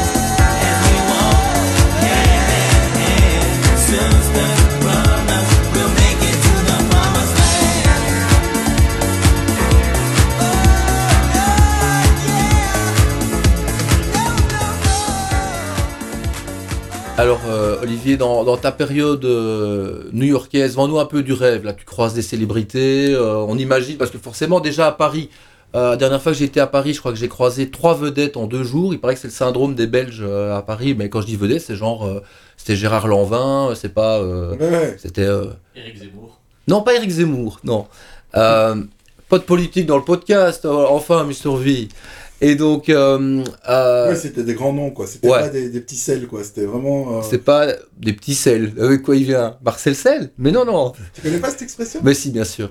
Je voulais faire une allusion à, à notre ami euh, qui était un, d'après les, les abonnés euh, que- qui me suivent sur Twitter, euh, une des pistes, un des invités, puisqu'on n'avait pas révélé ton nom comme invité. Et euh, Marcel Sel était une des options. Mais euh, Qui a été dit jockey, d'ailleurs. il paraît.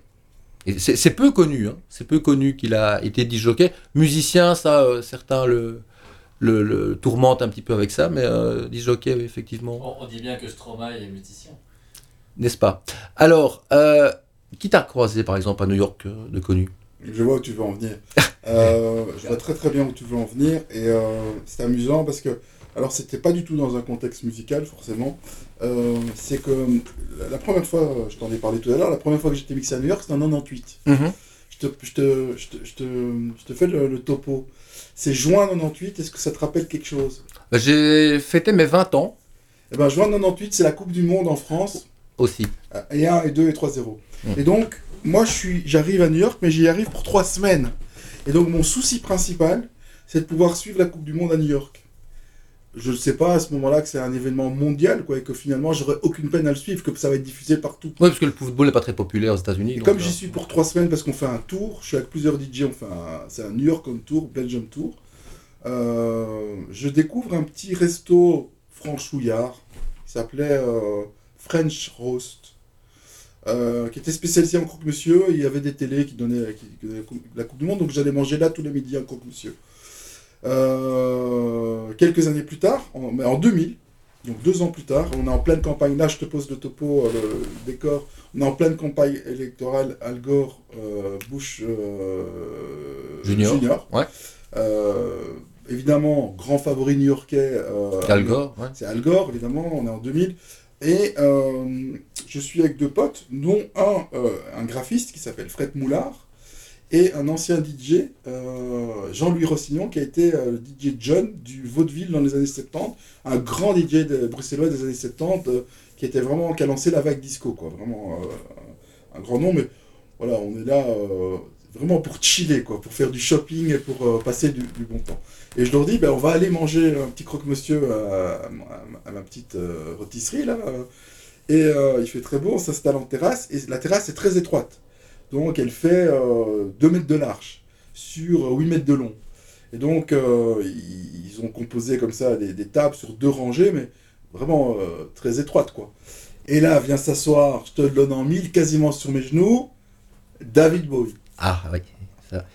Incroyable. Donc, il était accompagné de deux personnes, donc un espèce de motard euh, Harley Davidson, euh, très typé, tatouage, veste en jeans sans manches, et une espèce de vamp comme ça, qui devait avoir 60 ans, mais très bien conservé, genre Vampirella. D'accord. Donc déjà, trio, euh, David Bowie pleine forme, il était radieux. euh, Sous la coque. Non, c'est, euh, je crois qu'il était très heureux, il était à Kiman, et elle était enceinte. Ah oui. Elle était enceinte, je crois qu'elle a accouché en septembre, on était au mois de juin. D'accord. Euh, donc elle était en pleine grossesse. Je pense qu'il était vraiment dans un moment très heureux de sa vie, en fait. Très, euh, il avait l'air très peace, très zen, très, euh, et très hygiène de vie, justement. Il avait l'air d'être très jus d'orange. euh. Sorti de sa période coke, justement. Ouais, je pense. Enfin voilà, c'est ce que c'est l'impression qu'il me donnait. Et alors, ce qui est comique, bon, ça c'est déjà marrant en soi, c'est que euh, bah, forcément, comme je t'ai dit, c'était une spécialité de croque-monsieur, et le serveur arrive avec son croque et le mien quasiment en même temps, et quand il le dépose sur la table, t'as Bowie qui me regarde et qui me fait un clin d'œil, genre ah toi aussi t'as pris un croque-monsieur, tu vois? J'ai- je dis, Et là je dis aux deux mecs, j'hallucine, il est en train de, de faire sympa avec moi. Ça, ça- on, va, on va pas partir d'ici sans avoir notre autographe, notre photo euh, avec lui et tout ça. D'autant que Fred, euh, un de nos accompagnants, c'est aussi un photographe professionnel qui avait un super appareil photo avec lui, quoi.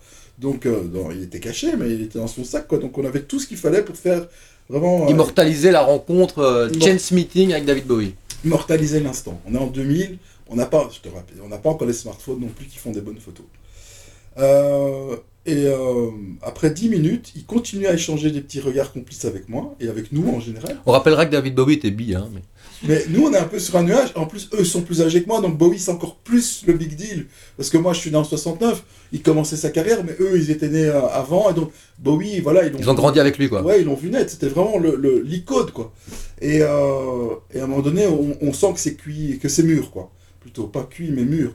On se dit, mais en fait, c'est le moment. On va lui demander la photo. Là, il va dire oui, à tous les coups, c'est- vendu. Et à ce moment-là, en fait, on le voit se lever comme une furie et partir à l'intérieur de l'établissement, mais en, en trois secondes, quoi. Genre, quelle mouche l'a piqué Il s'est passé un truc.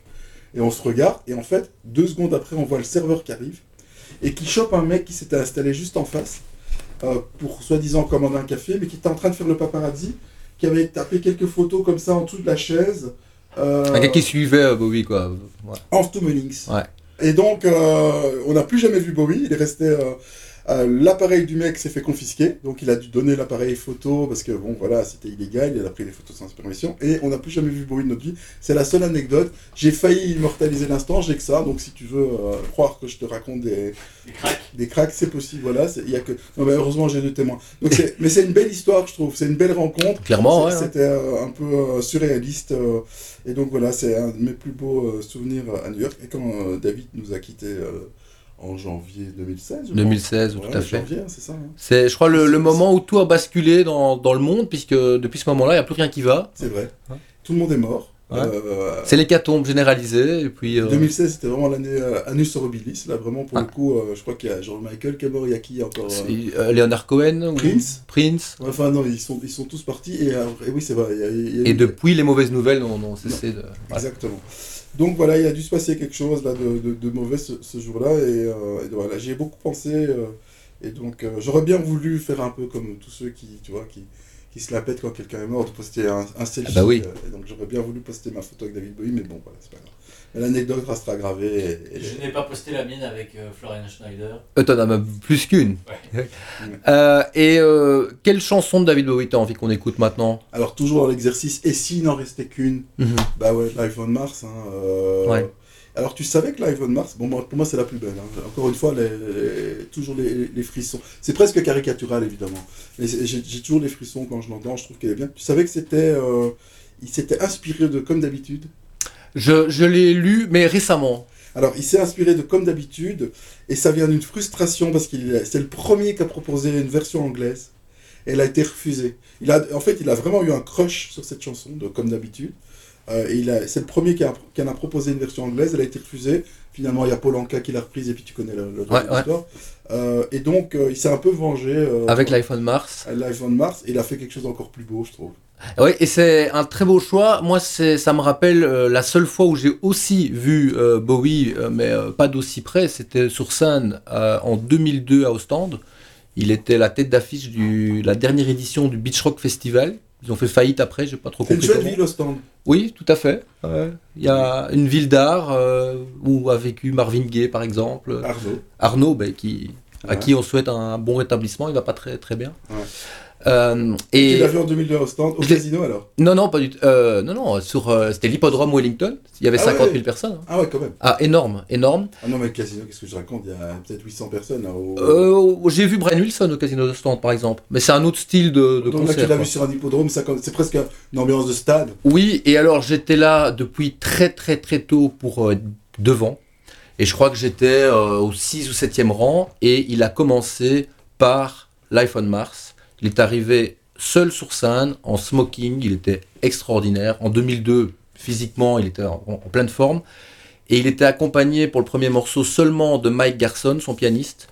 Et il a joué cette version purement piano-voix. On ne l'a pas, euh, puisque y a, ça n'a pas été enregistré. euh, que je sache, ouais, euh, mais on va écouter la version euh, 1971, je pense. Hunky Dory, l'album Hunky Dory. absolument, album bourré de tubes. Voilà. Sans doute la, la meilleure période de Bobby, je pense. Bah, il- elle, elle est longue, sa meilleure période. hein, et, euh, quand est-ce qu'elle s'arrête hein Moi, je dis après partir de 80. Mais là, le- mon producteur me fait signe, hein, parce que si on commence à parler de David Bowie euh, et de sa discographie, je pense que l'émission va, va durer très très longtemps.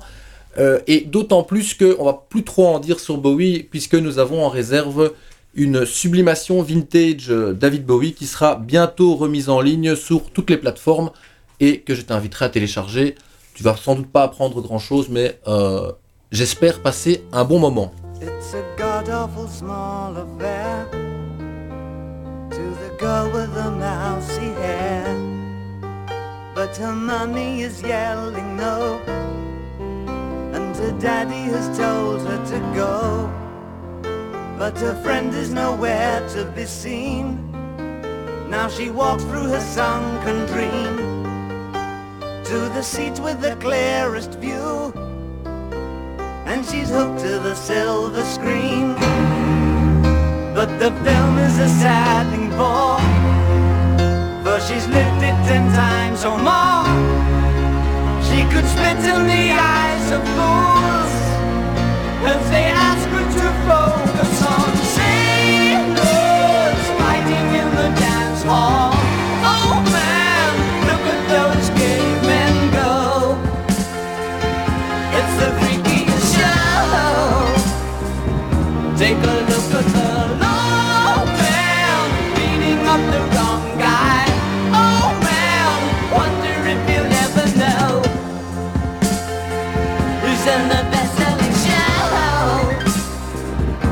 life on?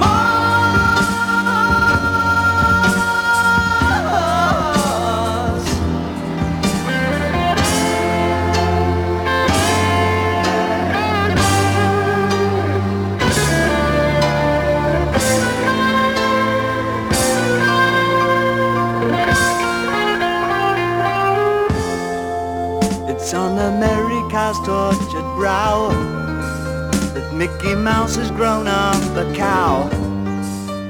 Now the workers have struck for fame.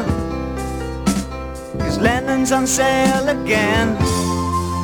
See the mice in their million hordes. From Ibiza to the Norfolk Broads. Rule Britannia is out of bounds to my mother, my dog and clowns. But the film is a sad thing more Cause I wrote it ten times or more. It's about to be writ again As I ask you to focus on sailors Fighting in the dance hall. Oh man, look at those cavemen go. It's the freakiest show. Take a look at the low man around.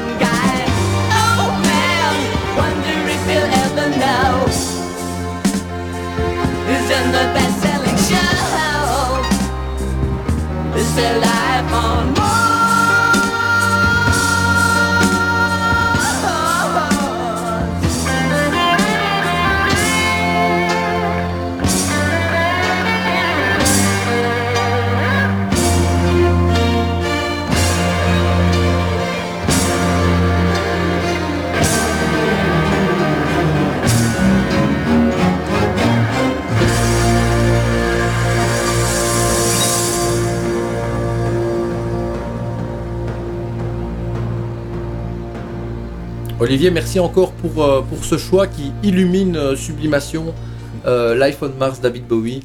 Grand merci. On a beaucoup parlé pendant cette émission de ton passé, mais tu n'es pas, tu n'es pas un has-been du tout.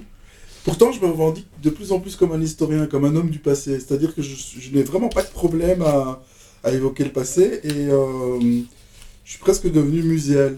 Ouais. Et je revendique justement ce côté histoire. J'aime bien dire voilà.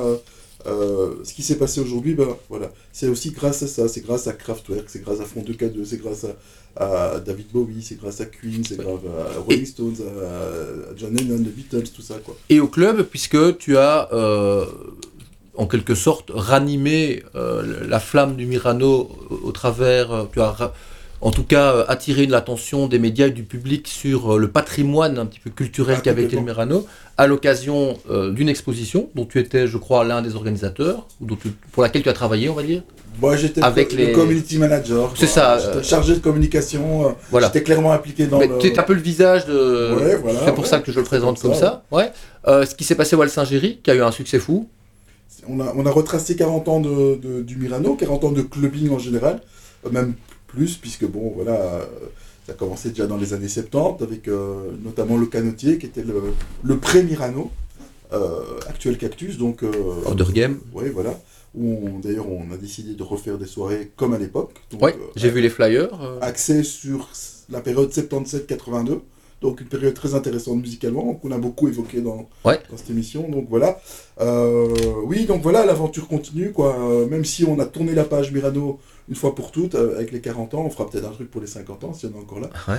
Euh, mais non, voilà, je, je pense que c'est important, et comme tu l'as dit, c'est patrimonial. C'est euh, c'est quelque chose, c'est l'âge d'or du clubbing, c'est quelque chose d'important qui s'est passé à Bruxelles et en Belgique en particulier.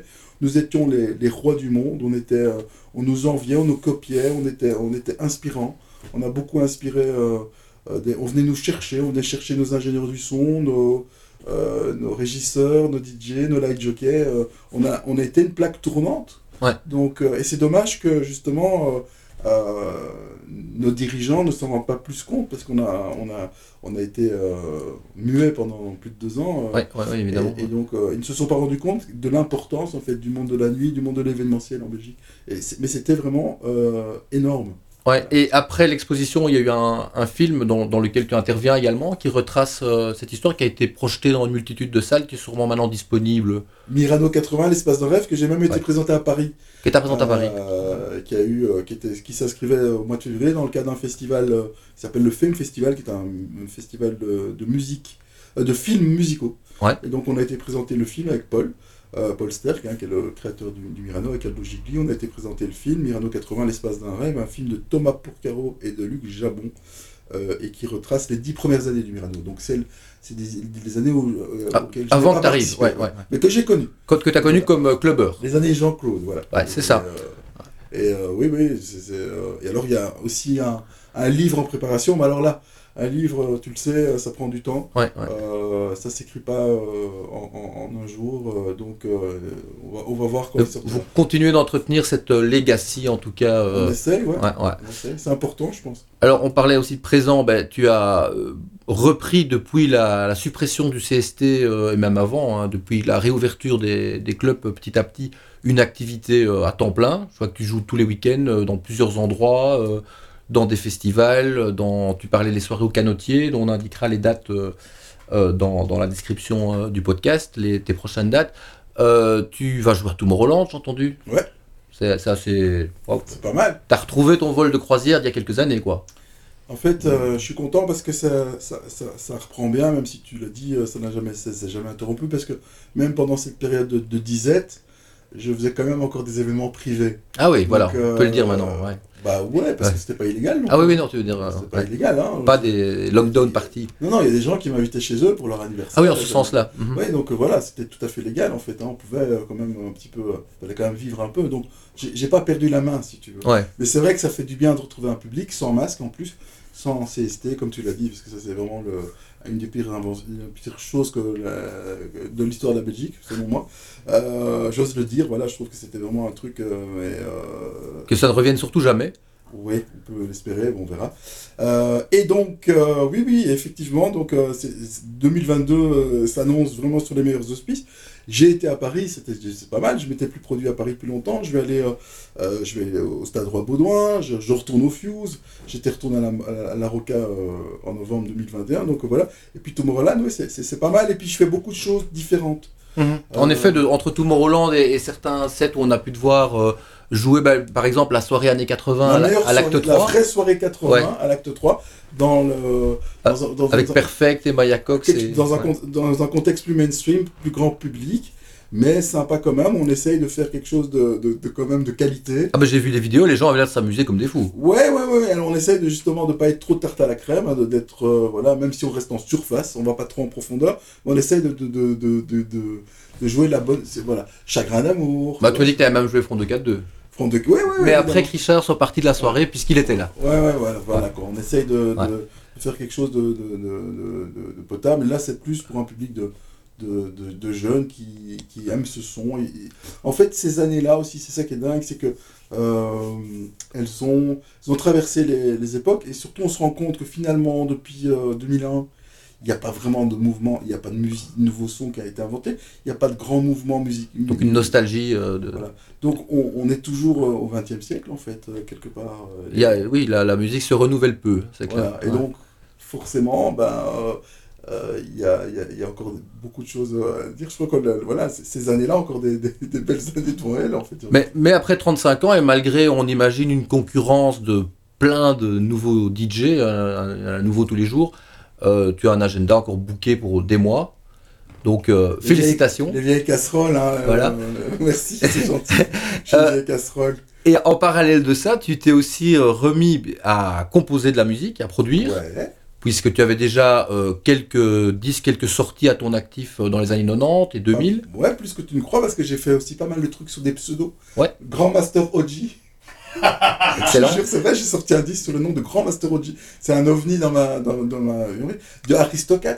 Euh, Ah ouais, ouais. J'en ai fait un en 2016, c'était euh, Armand, ah, ah, attends, je, je crois Armand Von Crush, je sais même plus, euh, des trucs. Moi, j'ai fait des trucs comme ça sur par réseau, et puis sur mon nom, donc je crois que je dois avoir une, une trentaine de productions à mon actif, et là, c'est vrai que euh, ça, ça commence... T'allais faire un- une- avec Junior Jack, que je me souviens. Ouais, pas mal Ouais. aussi, beaucoup Ouais, De, de travail en binôme. Et puis là, j'ai sorti un hippie, donc, euh, et ça pourrait découler sur un album, ce serait, ce serait pas mal. C'est avec Jason Heath.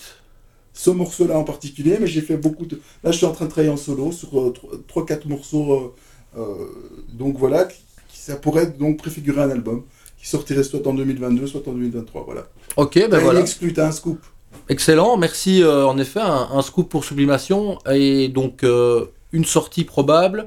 En attendant, il y a déjà cette EP avec euh, un titre euh, club Dis- Disco One. Ouais. Disco C'est un One. hommage au disco américain. Si tu vois ce que je veux dire. Parce que le disco, c'était très vaste. Il y avait le disco français, le disco allemand, le... Et t'avais euh, Céron et puis euh, Et, et alors, le disco américain, c'était justement... allemand, euh, c'est Bonnie M. Ouais, voilà, Ouais. euh, notamment. Ouais. Ouais. Et, euh, puis le disco français, hein, Claude François, euh, Ah oui, cette version. Oui, d'accord, ce disco-là. Ouais. qui- avait une place importante. Mais toi, c'est le disco américain là que tu voulais honorer. Ouais, le disco américain, c'est-à-dire le disco... euh, Chic. Notamment, voilà. Notamment. J'ai pensé à Chic en écoutant euh, le morceau. Ici, notamment la version radio. C'est plus un hommage même à un groupe qui s'appelait First Choice. D'accord. euh, qui a fait 4, 5, 6 morceaux euh, sympas euh, dans les années 70, 80. Euh, et donc voilà, c'était un hommage à ça parce que voilà, je, je crois que cet album que je, que je ferai euh, serait justement une synthèse de tout ce que j'ai aimé, de tout ce que j'ai euh, absorbé. C'est ça. On va écouter le, le club mix. Merci. De, de Disco One. C'est un. bah, J'ai aimé toutes les plages, mais je trouvais que bah, c'était la plus euh, rythmée par définition et qu'elle euh, convenait bien pour euh, refermer cette sublimation. Alors je le dis pour les suivants, j'ai passé un très bon moment, j'ai été très bien accueilli.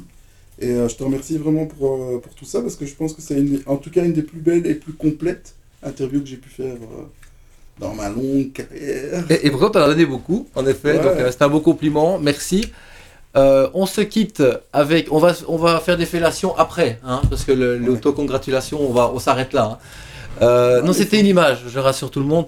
On se quitte avec euh, euh, Disco One Club Mix. Merci Olivier, merci Mr. V à la régie d'être resté si tard. Il est très très tard. Euh, on- comme à Berlin, euh, David Bowie enregistrait la nuit, on fait pareil. hein. Donc euh, voilà, on va aller acheter des croissants. On se quitte là. Disco One Club Mix. Salut Olivier. Ciao.